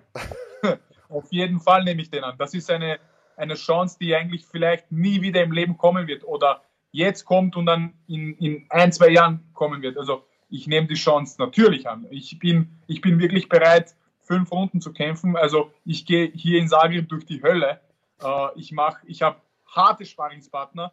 Für, für uns ist, also wenn ich zum Sparring gehe, habe ich schon in der Früh ein flaues Gefühl und im Magen äh, geht es links und rechts und ich gehe auf die Toilette und so. Es ist wie kurz vor einem Kampf. Und ich, ich weiß, weil dort geht es zur Sache und die Trainer geben ein, zwei Runden einen Partner, dann gibt, kommt er raus, dann kommt ein frischer und dann hin und her. Also es ist äh, wirklich, ich gehe wirklich durch die Hölle und ich werde, äh, und ich werde, ihr werdet jetzt auch am 6. März die, den besten Alexander Rakic sehen, die ihr je gesehen habt. Und ich werde in der besten Shape auf, dem, äh, meinem Leben sein. Und wenn die Möglichkeit da ist, auf jeden Fall nehme ich den Kampf an. Steht die Post-Fight-Speech schon? Also wenn, du hast ja eben gesagt, äh, man muss performen und dann muss man auch die entsprechende Promo machen. Äh, wir haben jetzt äh, erlebt, Michael Chandler zum Beispiel, super Typ, aber der hat sich mit Sicherheit nicht erst, als er am Mikrofon war, ausgedacht, was er danach sagen wird. Hast du schon was im Kopf? Natürlich, man denkt immer halt dran nach. Also ich bin immer vor, vor, vorm Schlafengehen, denke ich eigentlich über den Kampf nach, über die besten Szenarien, die sich die sich, äh, äh, die passieren könnten, in Szenarien auch, äh, die, die für mich nicht so in Gunsten wären und dann wie ich da rauskomme und so. Und natürlich, man denkt auch nach, was man halt sagen kann. Natürlich, ich habe meinen Plan. Ich werde auf jeden Fall die erste, das, sobald der Ringrichter meine Hand hochhebt, der erste Walk raus aus dem Octagon gleich zum Dana White und gleich immer mal eine Ansage sage, hey, ich bin jung, ich bin motiviert und ich bin hier um zu bleiben. Und äh, ja, das ist einer meiner, einer meiner Sachen, die ich halt auch sagen will. Und alles andere kommt halt auch durch Emotionen und Euphorie. Aber ich bin da wirklich, ich denke mir halt wirklich äh, Sachen also aus, also nicht aus, ich denke mir halt, ich bereite mich quasi vor. Und ich will jetzt nicht so äh, überheblich wie der Michael Chandler und so. Das, das, das, was der Michael Chandler gemacht hat, war für mich eine WWE-Show-mäßige äh, pushen. Also das, das hat mir gar nicht gefallen. Also, also ich denke wirklich daran, darüber nach. Jetzt äh, ist es natürlich so, dass der Hauptkampf von UFC 250 auch eine große Rolle für deine Zukunft spielen wird. Äh, was glaubst du denn? Wer, wer gewinnt das Ding? Holt Adesanya sich einen äh, Titel in der zweiten Gewichtsklasse oder äh, gewinnt die Polish Power? Oh, das, das ist eine gute Frage. Ich habe auch schon damals im Interview gesagt, für mich ist der Kampf 50-50. Jeder hat seine Vor- und Nachteile. Äh, wie ich jetzt äh, mitbekommen habe, wird Adesanya, also ist er halt, äh, wird er mit dem mit einem normalen Gewicht kämpfen. Also er wird nicht selber noch Muskel draufpacken, das was der John Jones jetzt gerade macht fürs Heavyweight. Er wird halt, ich glaube, er rennt herum mit 91, 92 Kilo, also mit dem wird er auch kämpfen. Jan Blachowitz ist halt da der, der kräftigere und der viel stärkere Mann, wenn es zum Clinch kommt. also 50-50. Also jeder hat seine Qualitäten. Äh, Adesanya ist äh, schnell und hat gute Reaktionen, aber äh, Jan Blachowicz ist ein Champion, man darf ihn nicht unterschätzen. Also wenn der einmal trifft, da wächst kein Gras dahinter und vor allem äh, äh, im, im, im Clinch und im Ringen, falls es dazu kommen wird, äh, sehe ich Jan, da hat er die Oberhand. Und, aber wenn der, wenn der Kampf in die volle, also länger weitergeht, in die vierte oder fünfte Runde, da sehe ich die Chancen bei Adesanya. Also sehr, sehr diplomatisches, Entschuldigung, sehr, sehr diplomatisches Urteil. Dann, dann frage ich vielleicht nochmal kurz andersrum, äh, bevor der Big Daddy wieder dran ist. Äh, gegen wen würdest du denn lieber um den Titel kämpfen? ich würde am lieber, lieber, lieber würde ich gegen Adesanya um den Titel kämpfen. Adesanya ist der Mittelgewicht-Champion, er ist unbesiegt, er hat eine gute Kickbox-Karriere und ihn zu schlagen heißt schon was. Und seinen ganzen Triumph auf meinen Schultern, das es gibt nichts Schöneres. Ja, Äh, ist natürlich auch, glaube ich, aus einer Marketing-Perspektive ein sehr, sehr guter Kampf, auch vor dem Hintergrund von Pay-Per-View-Verkäufen und so. Adesanya ist ja, ich sag mal, nach Conor McGregor und vielleicht so auf einer Stufe mit Jorge Masvidal so der äh, größte Star, den die UFC hat. Und du bist auf dem Weg da oben hin. Hättest du dir das äh, denken können vor ein paar Jahren noch? Sag mal so drei, vier Jahre zurück? Also jetzt im März werden es genau vier Jahre, äh, seitdem ich mit der UFC den Vertrag unterschrieben habe. Und genau vor vier Jahren habe ich mir das gedacht. Und als ich den UFC-Vertrag in den Händen gehabt habe, habe ich meine Coaches zusammengerufen und habe denen ehrlich gesagt, was haltet ihr davon? Bin ich bereit dazu oder nicht? Weil ich habe selbst an mir gezweifelt. Äh, ich habe selbst an mir gezweifelt, weil das immerhin ist es die beste Liga der Welt und, und da sind, da gibt es keine einfachen Kämpfe, da kann man sich keine Kämpfe aussuchen. Und da hat mir mein Team gesagt, natürlich, wenn nicht jetzt, wann dann? Du bist jung, 25, 8-1 Rekord, hungrig. Und seit ich den UFC-Vertrag unterschrieben habe, habe ich mir extra einen Druck gemacht, weil das sind die besten Kämpfer der Welt. Und ich habe wirklich hart daran gearbeitet, um da zu sein, wo ich jetzt bin. Und man hat es auch in den letzten, Kämpfen, also von Kampf zu Kampf hat man halt immer gesehen, wie ich immer besser und besser geworden bin. Ich habe, äh, bin sehr also professioneller geworden. Wir planen alles ins kleinste Detail und äh, ja, wie ich schon vorhin gesagt habe, von Kampf zu Kampf, von Tag zu Tag werde ich besser und besser. Und ich komme gerade jetzt in eine Phase, in, in, also ich bin jetzt vor ein paar Tagen 29 geworden. Es ist halt äh, fürs MMA ist das eigentlich das perfekte Alter und die nächsten Jahre daraufhin äh, wird man äh, wird man die beste, also die beste Form von Alexander Raki sehen, weil ich komme in meine Prime und wenn ich in meine, meine Prime bin, bin ich ein gefährlicher Mann für jeden. Ich glaube, da können sich zumindest einige im Halbschwergewicht ziemlich warm anziehen, denn äh, die Performances, die wir bisher von dir gesehen haben, waren schon absolut spektakulär. Ich meine, die einzige Niederlage in den letzten Jahren, die einzige in der UFC, war dieses äh, Ding gegen, gegen Volkan Özdemir, wo einige äh, darüber diskutiert haben, ob das überhaupt eine Niederlage war. Ähm, deswegen jetzt vielleicht mal die Frage, was glaubst du, wie lang ist der Weg denn noch für dich bis zum Titelkampf? Ist das jetzt schon ein Eliminator? Du hast vorhin gesagt, es sind noch ein paar Leute vor dir, aktuell Platz 4 in den Rankings. Kann man auch darüber diskutieren, ob diese Rangliste so überhaupt in Ordnung ist. Ähm, sag mal, äh, bist du zufrieden mit dem, mit dem Ranglisten-Sport und was glaubst du, äh, brauchst du noch einen Kampf danach, um den Titelfight zu kriegen oder wie nah bist du dran?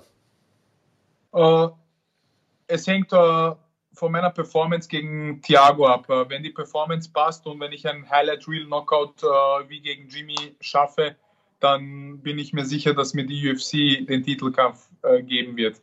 Falls es nicht so, so falls es nicht ist, möchte ich äh, noch einen Kampf gegen, wenn sie den Glover nicht den Titel geben, gegen Glover haben, weil er ist die Nummer 1 als Contender. Und da würde ich auch gerne ein äh, Main Event sein, mit fünf Runden angesetzt. Leider ist es gegen Smith nicht geworden. Äh, es war drei Runden, nicht meinerseits. Ich, ich habe auf fünf bestanden, er nicht. Äh, also ich würde gern schon einmal auch fünf Runden kämpfen wollen bevor der Titelkampf da ist, falls es nötig ist. Äh, es gibt zwei, zwei Optionen. Entweder ich mache ein Highlight, Highlight Reel Knockout und ich bekomme gleich den Titelkampf oder ich besiege Thiago mit Dominanz, habe noch einen Kampf und kämpfe dann um den Titel. Also für mich zählt beides. Also ich, ich bin bereit. Also ich habe kein, wirklich keine, kein, kein, kein, äh, kein Grund zur, zur, zur Eile. Ich bin 29 und ich habe noch alles vor mir.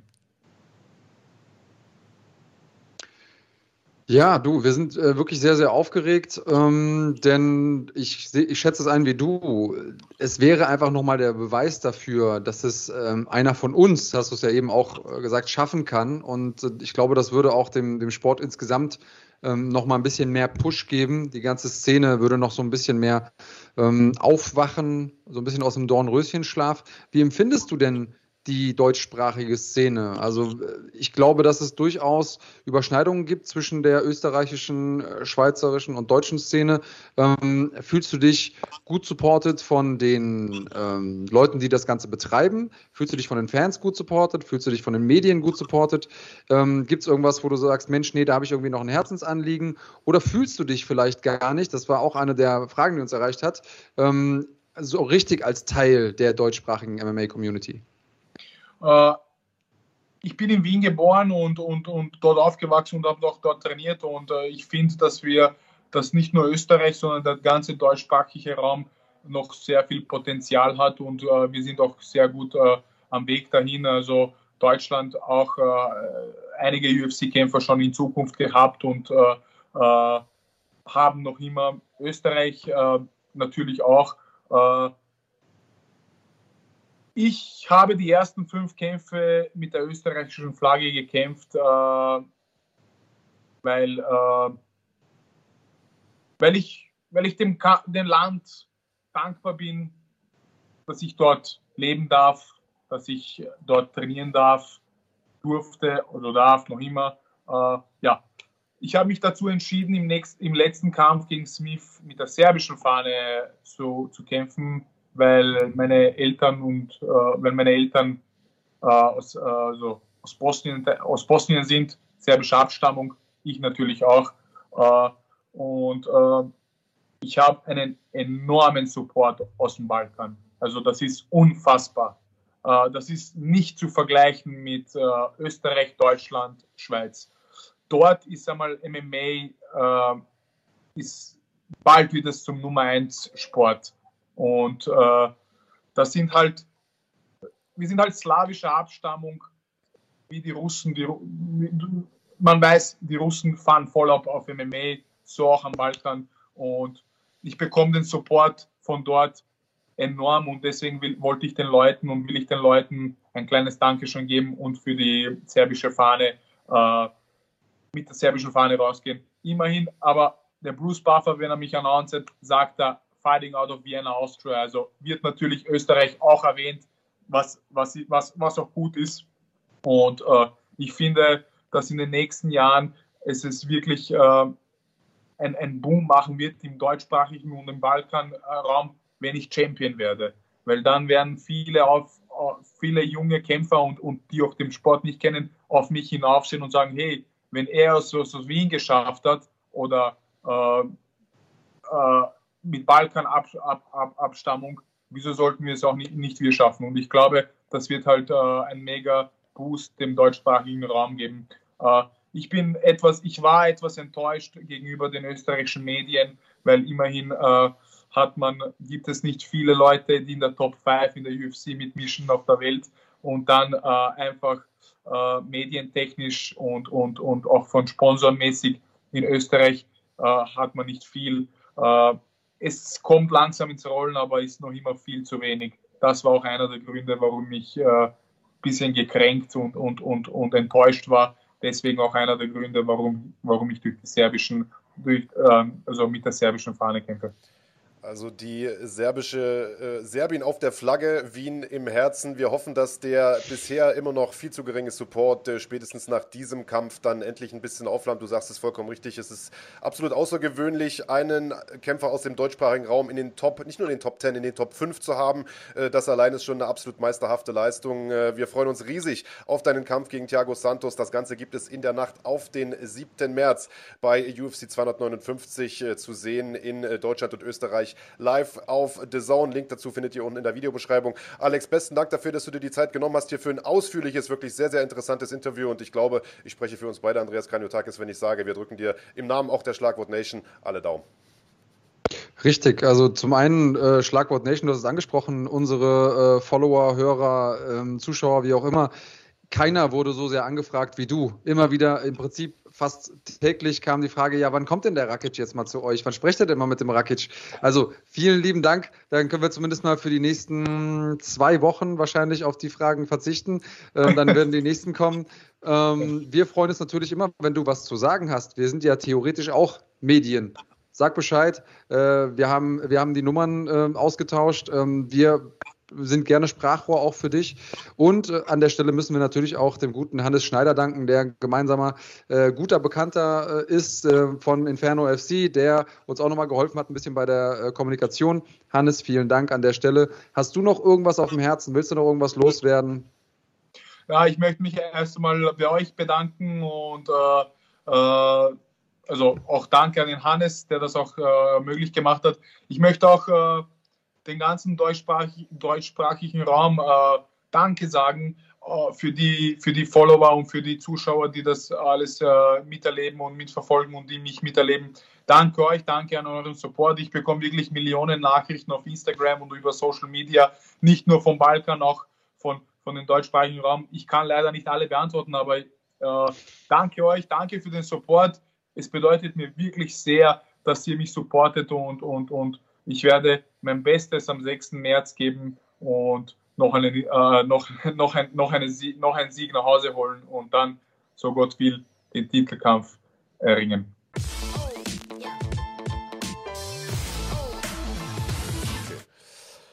So, das war's, das Interview mit Alexander Rakic. Und das war's auch von uns für heute. Zwei Stunden Sendung. Wir hatten eine ganze Menge dabei. Ich hoffe, euch hat Spaß gemacht. Ich hoffe, ihr freut euch genauso über die hundertste Folge wie wir.